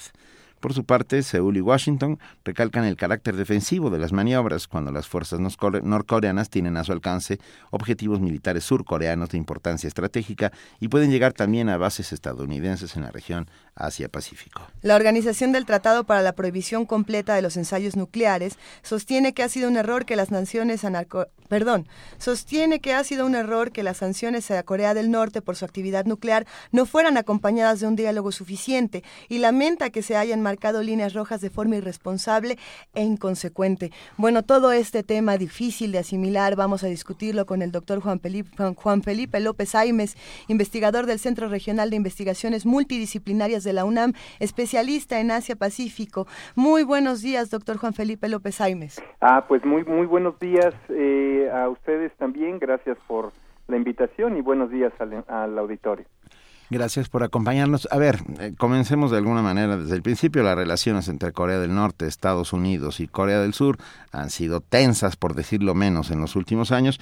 Pero ¿en qué estado se encuentran en estos momentos? Eh, eh, pues todavía desde prácticamente desde el 2011 que falleció el papá del actual líder, eh, Corea del Norte está en un proceso de, de afianzamiento de, del poder, ¿no? De la, de la familia Kim, en particular de Kim Jong-un, el, el actual, el actual eh, líder. Entonces yo creo que ese contexto marca mucho de lo que, de lo que sucede. Eso en cuanto a, a, a la posición de, de Corea, de Corea del Norte. Y Estados Unidos no creo que haya cambiado eh, mucho su actitud hacia Corea hacia Corea del Norte sobre todo este eh, en lo que va del del eh, gobierno de, de, Obama y eh, pues lo que vemos es eh, un incremento de las de las capacidades y del, de la disuasión que está eh, eh, pues llevando a cabo los ejercicios militares que se hacen anualmente a, principio de cada año conjunto con este, Corea del Sur. Y todo esto desde que se empezaron se ha leído eh, convenientemente por Corea del Norte como una amenaza. Eh, y que en realidad pues sí, hay razones para entenderlo como una amenaza sobre todo cuando en los últimos eh, tres años ha también sobrevolado aviones bombarderos tipo B-52 que son capaces de lanzar eh, eh, bombas atómicas, ¿no? Entonces, pues hay una amenaza, ¿no? Eh, es un proceso de disuasión, eso también habría que entenderlo así, eh, y pues la respuesta de Corea del Norte siempre ha sido la misma, este eh, tono violento, tono hostil, que van a acabar con Estados Unidos, etcétera, es, es, hay duda bastante seria sobre la capacidad de, de, de, daño que puedan hacer, pero sí pueden hacer mucho daño incluso con lo que eh, actualmente tienen uh -huh. en cuanto a arsenal. Entonces todo esta todo este contexto de, de bueno consolidación de régimen y de Estados Unidos tratando de, de contener, de, de, a veces minimizar, eh, eh, aunque suene extraño eh, o contradictorio, el, el papel de, de, Corea del Norte, pues ha, ha resultado en una serie de, de de actos que van tensionando, que van estresando la, la relación no nada más entre estos países, sino también eh, pues en la región. Eh, a veces eh, puesto en, en, en, en conflicto eh, a, a, China con Estados Unidos, forma parte de este juego y, y esto pues obviamente va incrementando la tensión eh, regional. En medio de todo eso está el programa norcoreano eh, nuclear de uh -huh. Corea del Norte, que pues desde un principio, desde su concepción, eh, se, se, ha eh, pensado, se ha diseñado como una carta de negociación que a la fecha le ha resultado muy bien a Corea del Norte y, y, también que, bueno, pues no es tan fácil en este momento pues, simplemente invadirlo o tomar una, una posición más hostil de lo que ya de por sí ocurre. Entonces, esa sería en términos generales mi, mi lectura de la, de la situación general eh, en la que pues se, se enmarca eh, los últimos acontecimientos eh, y, y, bueno nada más quizá eh, poner cierta mesura en el en, en los miedos que, que, puedan haber o en las preocupaciones más bien que puedan haber en cuanto a las declaraciones eh, pues muy beligerantes de Corea del Norte no es la primera vez que ocurre este siempre ha sido el mismo tono casi el mismo lenguaje es que es un déjà vu año con año uh -huh. de estas de estas eh, situaciones y, y, yo creo que pues va a pasar como en otras ocasiones aunque hay algunos ingredientes que valdría la pena a lo mejor mencionar como como diferentes Si quieres, lo hablamos eh, en un momento. Creo que ahí lo interesante, doctor, es, eh, por un lado, eh, esto, esto que dice el, programa de desarme, que dice que habla de, declaraciones irresponsables e inconsecuentes por parte de Estados Unidos, ¿no? que creo que eso es interesante como, como elemento, porque estamos muy acostumbrados a que Corea es siempre el que está soltando baladronadas y, amenazas, y, que, y que Estados Unidos es la voz de la mesura y la razón, y parece ser que no tanto, digamos.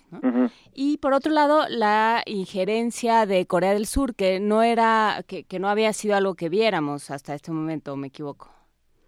Eh, ¿a, cuál injerencia de Corea del Sur te refieres? Eh, Corea del Sur empieza a aliarse con Estados Unidos y empieza a, opinar también, ¿no?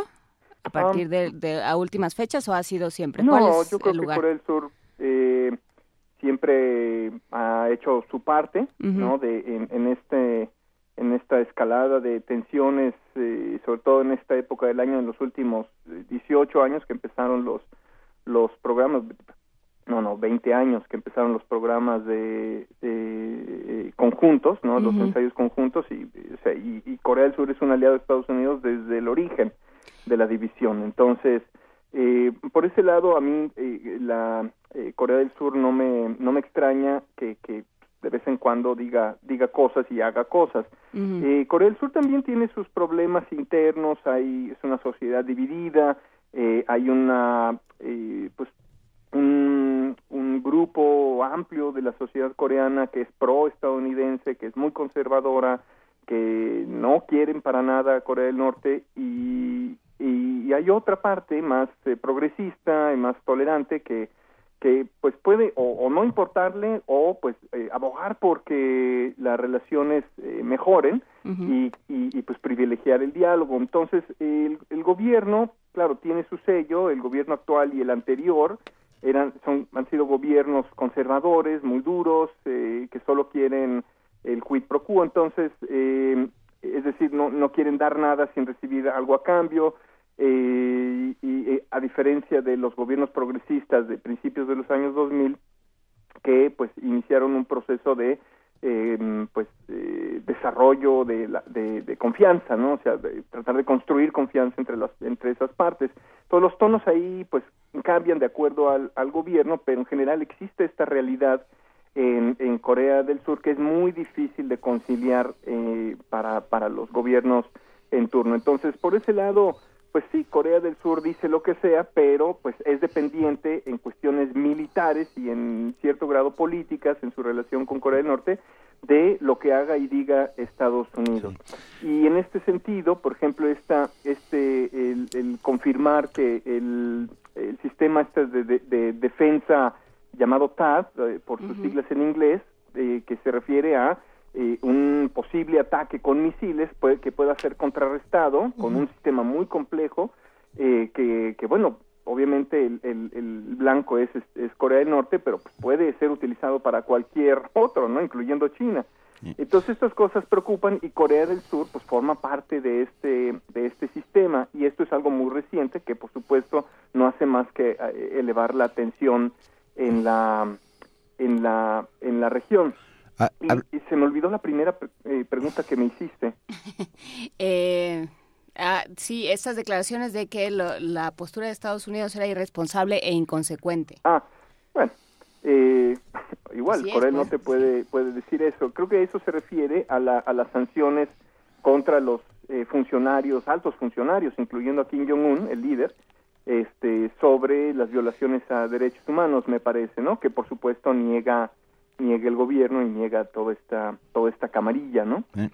Eh, sí. No, no, doctor López Aimes, tal vez, hablando de tensión, tal vez la frontera entre las dos Coreas sea una de las más tensas del mundo, por no decir la más tensa del mundo.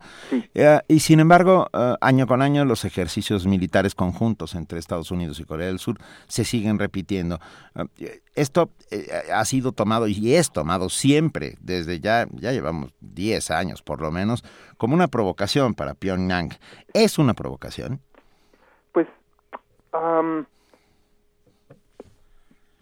Pyongyang lo lee así. y yo creo que eso es lo que importa. Porque a lo mejor Estados Unidos dice, no, no es una provocación, es un, es, estamos preparándonos para un posible ataque.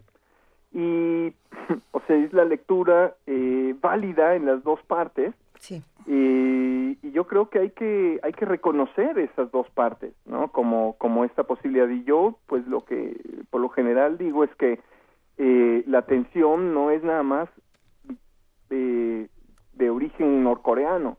O sea, tampoco podría yo decir que detengan las pruebas militares, ¿no? Conjuntas, porque entonces eh, se, se pueden leer señales un poco contradictorias. Esto generaría mm, pues mucha controversia al interior de Corea del Sur, e incluso, por supuesto, de, de Estados Unidos, como una falta de responsabilidad ante pues las amenazas que se pueden tomar en serio o no eh, y pues eh, esto tiene que seguir haciéndose Eh, y, y este es pues un una un, un dilema eterno que, que existe en la península que como dices es eh, una de las fronteras más tensas eh, de la historia en donde la Guerra Fría nunca se terminó eh, donde empezó y no ha terminado y eh, pues eh, yo pienso que es válido para Corea del Norte pensar que los ensayos militares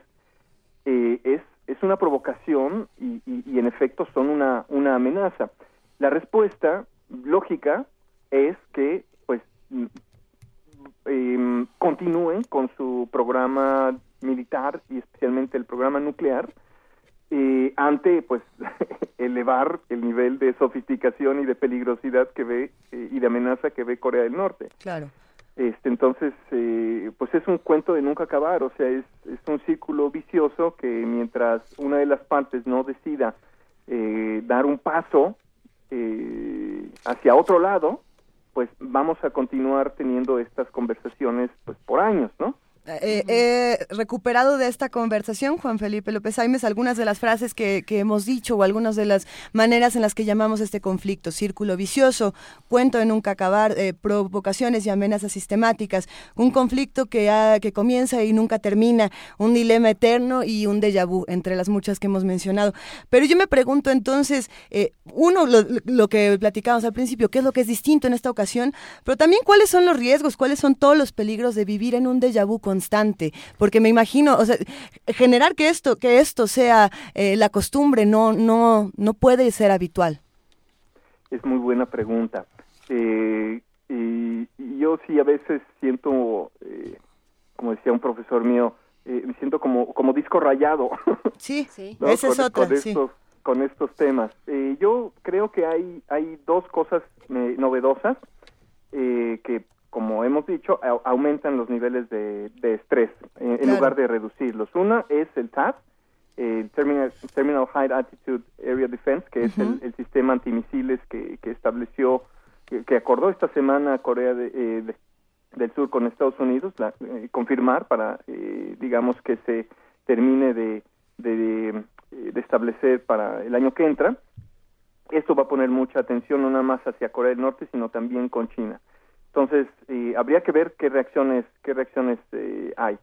Eh, y esto yo creo que algo novedoso, es algo que lleva al- algunos años eh, discutiéndose y, y bueno, se confirma eh, en esta en esta semana. Y igual, en esta misma semana, eh, se lanza esta sanción novedosa, nunca se había eh, señalado abierta directamente a algún líder norcoreano sobre eh, su responsabilidad en derechos humanos. Y esto, eh, eh, bueno, la novedad de que esto nunca había ocurrido y también en el contexto de una investigación que ha hecho una comisión ad hoc eh, de Naciones Unidas para Derechos Humanos, en donde tomando declaraciones eh, de, de refugiados que han sufrido eh, pues violaciones a sus derechos humanos y que salieron eh, de, Corea del Norte, han dado testimonio de su vivencia, de su experiencia y pues se ha recopilado una cantidad importante de, de evidencia de esta naturaleza eh, y pues se ha armado un expediente que señala pues a estos a estos funcionarios y a algunas agencias relacionadas con eh, con estas violaciones no Eh, y esto creo que em, pone el problema en una dimensión más allá de lo regional, una- en una dimensión internacional. El, el, el proyecto de, de, o esta, de esta comisión es, eh, a fin de cuentas, llevar a, a juicio a pues estos funcionarios, ¿no? Y eh, pues incluso llevarlo a, a una corte internacional, como en otros en otros casos de, de crímenes de lesa humanidad, ¿no? En África y, y en eh, Europa del Este. Entonces, eh, estas son dos cosas que yo veo como como novedosas. No no estoy muy seguro hasta dónde puedan llegar. Creo que como tal eh, son piedras de toque, ¿no? En un proceso de, de largo y como lo hemos descrito. Mm, no estoy muy seguro pues eh, dónde puedan dónde puedan concluir. Si el TAD el sistema antimisiles va a, a contener en efecto eh, y va a disuadir a Corea del Norte ahí creo que eso no va a pasar. Yo creo que Corea del Norte con más razón va a querer eh, hacer algo incluso eh, desarrollar submarinos o algo así para acercarse más a las costas estadounidenses algo así. Eh, y su programa nuclear por supuesto no ese no va no va a parar eh, en absoluto y eh, por otro lado pues eh, es, mm, habría que ver cómo cómo reacciona Corea del Norte ante esta ante esta posibilidad de, de, de- de condena internacional formal eh, hacia hacia sus líderes. Y, y este pero esto es yo creo que es un proceso un poco un poco más largo no es nada más eh, culpable y bueno a ver cómo lo saca no o sea, va a ser muy muy difícil y este digamos concretar este este juicio. Pero poco a poco lo que o como lo podríamos leer es que estos eh, ingredientes que se que se agregan al, al- al- a este contexto pues van eh, golpeando al régimen de Corea del Norte cada vez más una manchita más al tigre a, ver qué cómo reaccionan y a ver eh, digamos más sanciones o más restricciones o más eh, bloqueos difícilmente pueden hacer mucha diferencia, ¿no? Porque ya de por sí la península, bueno, Corea del Norte está sumamente castigada en ese sentido. Entonces habría que ver con el tiempo eh, qué pasa y, y yo creo que habría que también esperar mm, dentro de Corea del Norte qué reformas pueden eh, hacerse y publicitarse de tal manera que eh, que haya una imagen diferente hacia Corea del Norte. Yo lo dudo porque es tampoco lo que se puede saber, que aunque eh, hay algunos avances económicos o incluso sociales, pues eh, normalmente los medios internacionales eh, eso es lo que menos les importa, ¿no? Eh, esa es, digamos, mi lectura de, de, de qué puede pasar de diferente en, en el futuro mediano o largo. Doctor Juan Felipe López Aimes, yo, yo me quedé pensando en un aliado natural que ha cambiado su actitud de unos años a la fecha, que es Pekín, China. Ah, ¿Cuál es en este momento ah, la relación bilateral entre Corea del Norte y China? Eh, ¿Siguen siendo esos aliados que fueron? sí lo siguen siendo, pero no por la simpatía que pueda tener eh, China hacia, hacia el régimen de Pyongyang. Yo creo que eh, Corea del Norte juega un papel en la geoestrategia eh, china o en la geopolítica china eh, muy importante como un colchón que impide que Estados Unidos casi que comparta frontera o un aliado incondicional de Estados Unidos comparta fronteras, ¿no? Entonces yo creo que es del interés de China mantener a una Corea del Norte, o sea, el status quo, eh, o una península coreana dividida, y, y, pues de preferencia un régimen, entre comillas, amigo, ¿no? O aliado o algo así.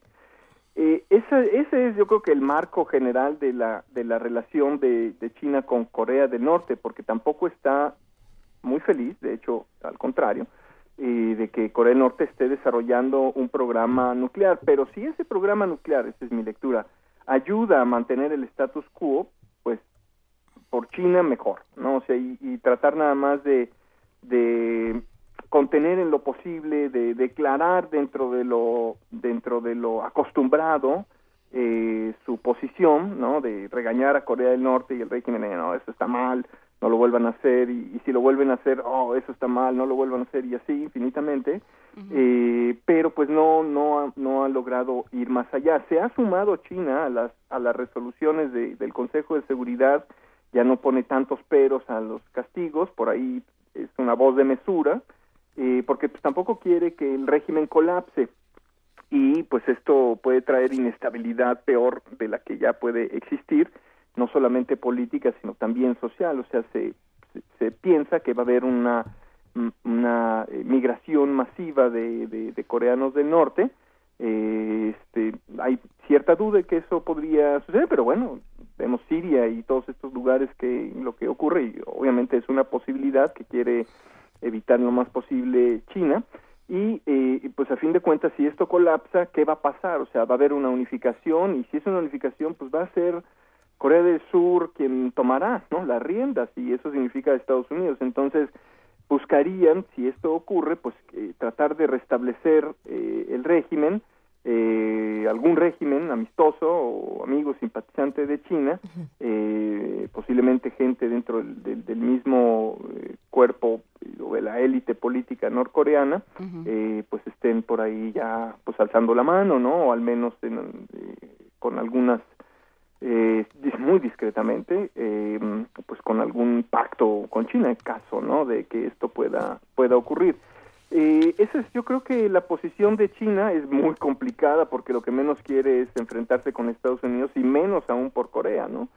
Este, pues por la conveniencia que tiene tener una buena relación con Estados Unidos, eh, sobre todo en este en este momento, ¿no? Que está un poco tensa también. Eh, doctor López Aimes mencionó el Consejo de Seguridad de la ONU, mencionamos también eh, al inicio de esta conversación eh, las diferentes formas en las que se han involucrado, no solo la ONU, sino otros eh, organismos internacionales. ¿Qué tan factible es, puesto que, que digamos, en términos de, de naciones y de gobiernos se está planteando ta- un- en un, se está planteando como un conflicto tan polarizado, qué tan factible es que estos organismos entren a hacer una, una diferencia, digamos, que, que eh, como lo ponía usted, eh, algo se, se mueva hacia otro lado? Hmm. Ah, yo creo que el Consejo de Seguridad eh, no no va a haber cambios por ese lado porque hay un un, dominio muy importante de, de, de Estados Unidos y sus aliados y en todo caso Rusia y China eh, que forman parte de los cinco miembros permanentes con con este con derecho de voto eh, pues yo creo que son un fiel de la balanza muy importante. O sea, necesitan estar ahí, necesitan poner cierta eh, este, cierta mesura, ¿no? A, al- a los ímpetus de, de, de este de destructivos de, de Estados Unidos en este en este tipo de contextos, ¿no?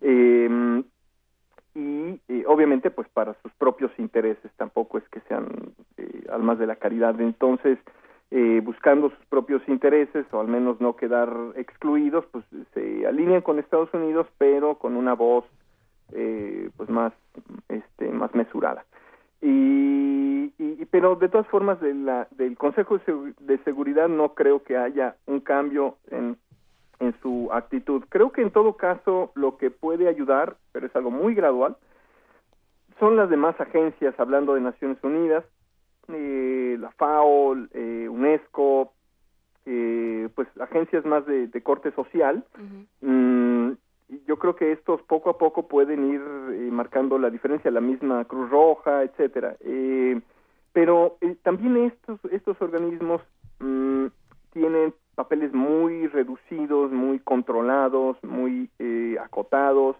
eh, una vez que están en Corea del Norte, no no es tan fácil poder actuar o poder hacer hacer cosas. Eh, otra agencia que en algún momento tuvo relevancia hasta que los corrieron fue la esta la de em, eh, de energía atómica, el ah, ¿cómo se llama? Olvidé, agencia de energía nuclear o atómica, algo así. Sí. Este, que, que bueno, tiene sus inspectores y sus eh, agentes que califican, ¿no? Entonces a ellos no los dejan entrar. Estos son los que pudieran en algún momento también pues, dar algún alguna idea mm, razonable de, del estado de las cosas en ese sentido, pero pues, ya no es una agencia que que este que, que ayude. Mm, y eh, pues también quizá algunos grupos con los que Corea del Norte pueda todavía tener alguna relación o mm, diplomática o, o- o algo así, pues yo creo que ese conjunto de países sí puede ayudar un poquito más, ¿no? En, en, en conocer lo que pasa, en, en entablar eh, ciertas eh, eh, negociaciones con Corea del Norte, eh, es como una especie de, de, de, de, pues salir a respirar dentro de la dentro del eh, pues de esta tormenta en la que está ha estado Corea del Norte por tanto tiempo en términos sociales, económicos, de mercado, etcétera. Entonces eh, creo que el conjunto de, de, de países no aliados, pero que al menos tienen relaciones diplomáticas, varios de Europa, incluso México tiene relaciones diplomáticas con Corea del Norte, pues son son agentes que pudieran eh, eh, digamos en conjunto o individualmente eh, a- ayudar o, o- o tratar de mediar de alguna de alguna manera. Eh, y aquí lo importante me parece es que si algo se organiza como se ha intentado anteriormente tendría que hacerse independientemente de Corea del Sur e independientemente de, de Corea del Norte, porque todo lo que huela a Corea del Sur y Corea del Norte, Corea, perdón, Corea de- del Sur o Estados Unidos, eh, Corea del Norte lo va a rechazar, ¿no? Eh, así que tendría que ver la manera, verse la manera de, de, de- de dar una impresión de neutralidad, ¿no? Yo creo que esto puede ser importante al menos para reducir algunas de las de las tensiones. Y algo que se tiene que hacer es eh, y yo creo que esto va a marcar mucho la diferencia es recuperar los programas de cooperación que habían existido y que se han cancelado. Y para empezar de Corea de Corea del Sur el, eh, este eh, complejo industrial que, que existía en la ciudad de Kaesong que está muy cerca de la frontera al sur este eh, esto está ubicado en Corea del Norte el complejo industrial Kaesong fue cerrado eh, este a principios de año esto que generó mucha tensión en Corea del Norte, del Sur, por supuesto, ¿no? Porque fue una arbitrariedad del, de un berrinche de Corea, del, del gobierno eh, surcoreano. Eh, este, eh, digo, este, puedo entender, ¿no? Que esta, esta, esta actitud, ¿no? Esta eh, cierre unilateral, eh, pero creo que no, no ayuda a, a, este, a, a reducir las tensiones. Y también, pues, el otro complejo turístico en el otro extremo de la frontera, este, una montaña muy bonita, este, Kungang, que, que bueno, era un complejo turístico muy visitado, de, de- sobre todo de, de surcoreanos, pero pues hubo un incidente con una turista, se salió del camino y le dispararon y la mataron y Sí, con sí. eso fue el, el, digamos el incidente que, que hizo que se cerrara. Entonces lamentable. estos eran eh, proyectos de cooperación que había diseñado eh, el gobierno de Kim Dae-jong en los años 2000 eh, para empezar un proceso de, de construcción de confianza, de, de, de, mm, ayuda económica sin ser simplemente eh, asistencial y eh, ir acercando las Coreas, pero estas cosas se han perdido, yo creo que se tienen que recuperar. China lo ha hecho más o menos, ¿no?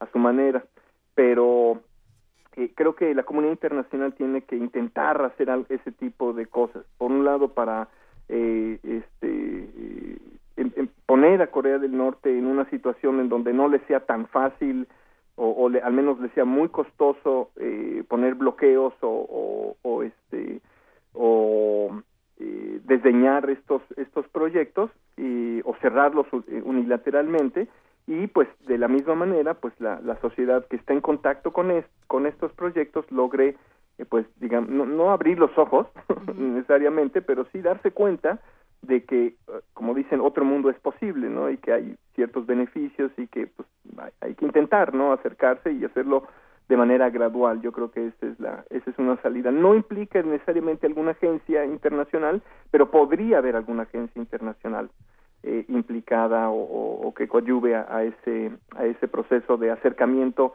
de otros países este, con ellos con Corea del Norte Doctor Juan Felipe López Aimes. Doctor Juan Felipe López Aimes, investigador del Centro Regional de Investigaciones Multidisciplinares de la UNAM, especialista en Asia-Pacífico. Muchas gracias por haber estado esta mañana con nosotros. Seguiremos muy pendientes de lo que vaya sucediendo con el tema de Corea y esta tensión que parece eh, a- algún día la liga acabará Rompiéndose. rompiéndose o, o O distendiéndose. o diste- o sí, o volviendo a su estado original. Pero por lo pronto estaremos muy pendientes de lo que pase y si sabemos que sucede algo próximamente, nos contestaría de nuevo la llamada. ¿Cómo no? Eh, Yo encantado y, y, este y bueno, pues le mando un saludo y mi agradecimiento por la invitación a participar en esta mesa con ustedes el día de hoy. Muchísimas gracias Muchas por gracias. acompañarnos. Gracias. Vamos a escuchar un poema en Descarga Cultura que tiene un título que parece como, como coreano, que se llama El alma retorna al grito del silencio, pero es un poema en lengua soque recopilado por Miquea Sánchez en Descarga Cultura. Tekohama wiruba hanatsameis viescuyomo. Tu haye. Miquea Sánchez.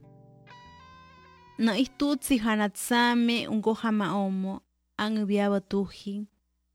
Te se te toya saba un wirun akña omo.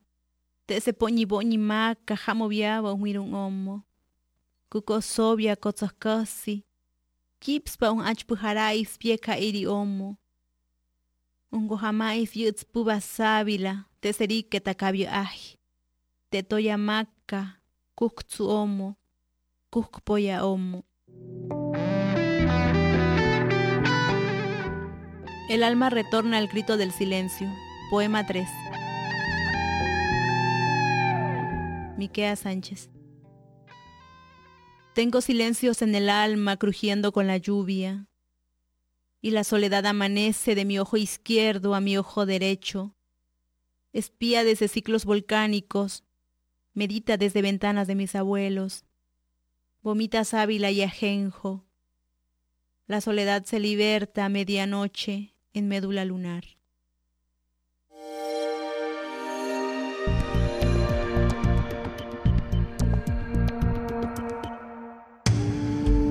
Primer movimiento. Escucha la vida con otro sentido. 9 de la mañana, 45 minutos, 53 segundos. 54. Para ser muy pre 56. Para ser muy precisos, ya estamos por, en la recta final de este primer movimiento del 13 de julio. Tenemos tres pases dobles para la obra La máquina de la soledad, el sábado 16 de julio a las 19 horas en el Teatro El Galeón del Centro Cultural del Bosque, atrás del Auditorio Nacional. La máquina de la soledad es un homenaje al objeto carta y al correo postal. Eh, ¿Te acuerdas? Sí, sí. Yo, yo sí. Todavía. Sabes que ayer hablé de timbres, qué curioso, tuve una conversación sobre timbres postales. Desde el siglo XVII hasta nuestros días. No sabes, cosa interesantísima. A mí me gustaban mucho los timbres A postales. mí también, es, bueno, a mí, a mí mis timbres. Va, tres boletos dobles para La Máquina de la Soledad, creación, realización e interpretación de Shaddai Larios y Yomi Oligor. Eh, los pases son para el sábado 16 de julio, 19 horas. Hay que recogerlos media hora antes en la, función, en la boleta, en la taquilla de relaciones públicas. Por teléfono 55 36 43 39. A los tres primeros que nos digan cuándo fue la última vez que escribieron una carta. Llámenos mientras esto sucede, mientras se llevan sus pases y nos cuentan de la última vez que escribieron una carta. Es momento de que platiquemos con nuestros amigos del Programa Universitario de Bioética. Ya se encuentra en la línea su director, el doctor Enrique Linares. ¿Cómo estás, Jorge Enrique Linares? Hola Luisa, hola Benito, hola Juan Inés, ¿cómo, cómo les va? Bien, bien, gracias. gracias por acompañarnos. Qué bueno. Como siempre. Oye, vamos a hablar sobre Dolly y el desarrollo de la biotecnología. Sí. Desde Dolly hasta que- nuestros tiempos. Así es, se cumplieron, se cumplieron 20 años del nacimiento de la de la primera, el primer mamífero clonado, la famosa Dolly, O sea, ¿de la original o de la clonada? O- o- la, la, la clonada. Ajá, ok, ok. Nació el 5 de julio del, del 96 y murió en 2000, en 2003, eh, más o menos vivió unos em, siete años. Y, y bueno, Dolly eh, representó un hito en la historia de la, de la biotecnología y a partir de ahí un montón de discusiones de tipo bioético, este, económico incluso y desde luego biotecnológico sobre las posibilidades de la, de la clonación porque el debate se centró sobre todo en, en la posibilidad o no y la idoneidad de clonar seres humanos, cosa que eh, se prohibió en muchos países. Es la, la única prohibición bioética, digamos, que se ha eh, establecido en muchas legislaciones a partir del desarrollo de la biotecnología. El, el, el experimento, digamos, para producir a Dolly en el famoso Instituto Roslin de, de Edimburgo, en Escocia, en- por el equipo encabezado por Ryan Bilmut, eh, un equipo de, de biotecnólogos, de, de veterinarios. eh, recuerden que más este la oveja Dolly, pues es ahora un símbolo de Escocia, no está eh, ahí secada en el Museo Nacional de Escocia, porque la tradición no solamente de la producción de lana, sino de leche de las ovejas, pues es muy antigua en esa parte del norte de, de la Gran Bretaña y eh, pues representó también un hito técnico de, de toda esa tradición que mostraba muy bien, eh, digamos, las posibilidades de, de usar esta tecnología. Pero les decía, el- el- la tecnología de, de, de transferencia de núcleo sigue siendo pues muy muy complicada. Para Dolly se necesitaron 277 intentos, que muchos de ellos fallaron, 29 embriones más o menos, y solo 13 pudieron eh, dar lugar a gestación, de los cuales solo una salió bien, que fue la famosa Dolly, ¿no? Bautizada así en honor, pues que es una- un poco una broma a Dolly Parton, porque la célula eh, de la que se obtuvo el núcleo era una célula de glándula mamaria de una oveja que ya había fallecido, estaba ahí congelada ahí en el laboratorio de, de Wilmot y de ahí obtuvieron la, No, la- el núcleo de, de la célula que dio origen a, a Dolly, ¿no? no sabía eso. Amo a Dolly. A las dos dolis. La- las dos Sí, Dollys. sí. ¿Qué Entonces cosa? eso, eh, humor escocés típico eh, eh, favoreció muchos debates después y el nombre pues sigue siendo muy simpático y digamos causa eh, es muy fácil de recordar y ya quedó para toda la historia como la, la primera eh, mamífera clonada. Después de Dolly pues se han clonado alrededor de una veintena de sobre todo de mamíferos que van desde luego perros, gatos, eh, camellos, ratones, cerdos, obviamente cabras, eh, conejos, eh, eh, camellos y, y hasta toros de lidia que se han intentado en los últimos años. Eh, la clonación, eh, fíjense que se ha, se ha intentado utilizar para, para rescatar o revivir literalmente especies extintas. Este fue el caso del, del bucardo, que es un, eh, una especie de, de cabra eh, montañés, una cabra de montañas en España, pero eh, el experimento falló. El bucardo que nació, que revivió, digamos, de una especie extinta, falleció a los pocos, a las pocas horas de haber sido eh, engendrado. Y se ha, pensado que sería un método para revivir especies como el mamut, ¿no?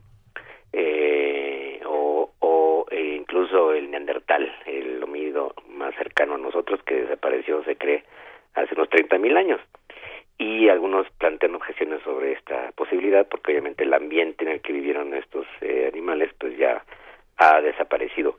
Y bueno, esto es, eh, es una técnica que a pesar de sus dificultades, eh, pues podría ser útil.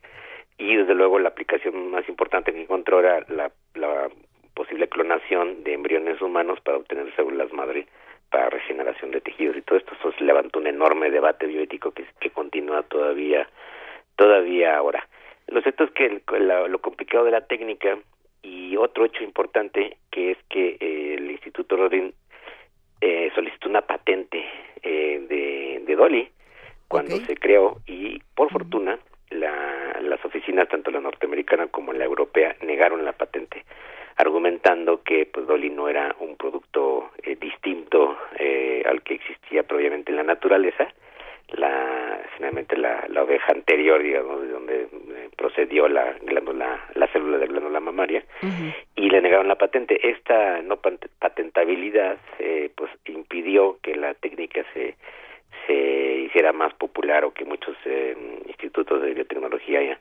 pues la, la pensaran como un un medio útil para no para reproducir todo tipo de, de animales. Se ha hecho más bien como por un experimento de, de que se puede hacer no Eh, igual con los embriones humanos que se han logrado clonar. Y eh, porque la biotecnología como en el caso de los organismos genéticamente modificados, sobre todo las, las semillas modificadas genéticamente o transgénicos, pues al, al haber sido patentados representaron un, un enorme impulso al desarrollo del, de lo que llamaríamos ahora eh, me- biocomercio, bio, biotecnología comercial, ¿no?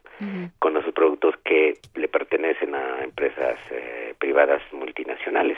Así es que la Dolly pues no fue propiedad privada de nadie y lo que sí es está patentada es la técnica de, de, de ¿cómo se llama? transferencia de núcleo, que le pertenece todavía al Instituto Roslin y por el cual cobra este bastante dinero, es todavía muy caro hacerlo eh, y repetirlo en otro tipo de animales. Así es que la clonación se quedó, digamos, eh, pues por, por- realmente por un problema de, de orden técnico-económico, se quedó, digamos, en, el, en un, un estado de estancamiento hasta que se pueda desarrollar otras técnicas más eficaces y más precisas de, de producción biotecnológica, sobre todo de transferencia de genes o de transferencia de mitocondrias o de transferencia de núcleos entre animales que son de interés, obviamente de interés eh, técnico, comercial o, o ganadero, ¿no?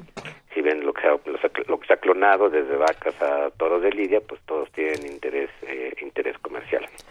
Querido Jorge Linares, muchas gracias por este comentario. Y yo creo que deberíamos seguir hablando de este, Clonando cosas. clonando cosas hasta que lo logremos. Ah, En el PRI lo hacen cada rato. Claro. Eso lo logran sin, Lo logran sin duda. Los clonan y les cabe. les Los clonan. Bueno, ese es o- otro de los, de los efectos muy interesantes sociales de la clonación es que el concepto clonación eh, fue acuñado y, y transferido, digamos, también a muchos otros ámbitos, que va desde el robo de tarjetas de crédito, ¿no? Te dicen, Claro. me clonaron la tarjeta, Sí. Hasta esto, clonar las prácticas eh, políticas o corruptas que en México pues están dispersas por todos lados, ¿no? Jorge, te mandamos un Temas de enorme abrazo. también, pero de otro tipo de bioética. Muchísimas Así gracias, es. Jorge. Nos, Bueno, un nos- saludo. nos hablamos el próximo miércoles. Claro que sí. Gracias. Y nos vamos con una nota de... A ver, en nuestro país predomina la desnutrición primaria que impide el desarrollo del cerebro humano, afecta la capacidad de aprendizaje y provoca la muerte de miles de personas. Tenemos el reporte con nuestro compañero Jorge Díaz. La pobreza, la ausencia de programas adecuados para alimentar a la población y la existencia de comunidades alejadas que hacen difícil la llegada de comida son, entre otros factores, la causa de que millones de niños registren desnutrición primaria en el país. El doctor Héctor Borges Rodríguez, director de nutrición del Instituto Nacional de Ciencias Médicas y Nutrición Salvador Subirán, dijo en entrevista para Radio UNAM que la llamada desnutrición primaria impide el adecuado desarrollo del cerebro humano, además de que afecta la capacidad de aprendizaje de muchos mexicanos. La que nos interesa, claro, hay desnutrición secundaria a cualquier problema del, del tubo digestivo, por ejemplo. Sí, pero eso es- hay que arreglar el problema para después arreglar la desnutrición. La que nos interesa es la primaria, que es la que predomina en el país y que afecta a la gente por pertenecer a, a- a estratos socioeconómicos eh, pobres, básicamente, o aislados, mencionaba yo. El aislamiento, estas 100.000 comunidades que hay por, desperdigadas e incomunicadas, esas pues dependen de sí mismas y les, no les va a ir muy bien porque por algo están tan separadas. El Instituto Nacional de Nutrición acude a estas zonas del país donde el problema provoca miles de muertes o, en el mejor de los casos, termina en anemia y otras enfermedades, como sucede en Guerrero. El doctor Borges habló a este respecto. Encontramos mucha desnutrición y niños que se mueren por desnutrición, claro, desnutrición más infección que van juntas. En muchas ocasiones, los anuncios de comida chatarra, suplementos alimenticios y la difusión de ideas falsas a través de medicamentos milagro hacen que la población esté mal informada. No, porque la mercadotecnia no es que sea mala per se, pero la manera en que la hacen, y parece que todos están engranados a decir las mismas cantidad de exageraciones o de cosas falsas, llevan a la gente a tener ideas muy raras que interfieren con su alimentación. Es el caso de la infinidad de vitaminas, suplementos alimenticios y otros productos que no cumplen con lo prometido en sus anuncios. Para Radio UNAM, Jorge Díaz González. Primer movimiento. Donde la raza habla.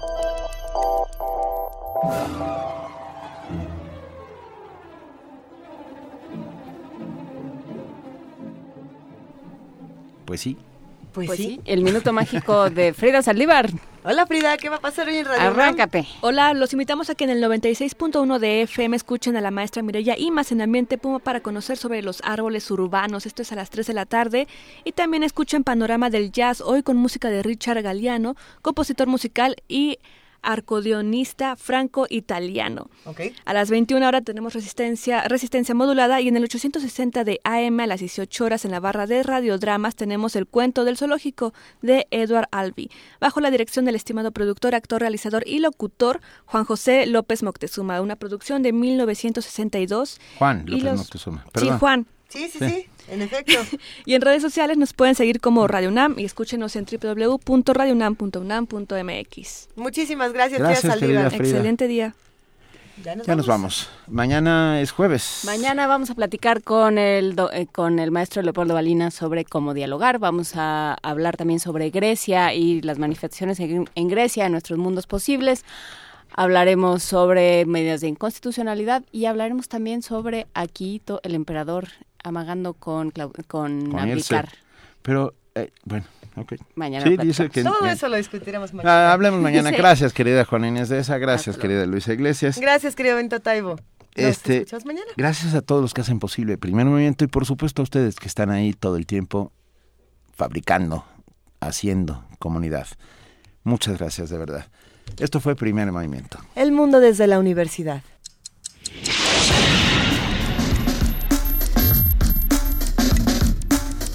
Radio UNAM presentó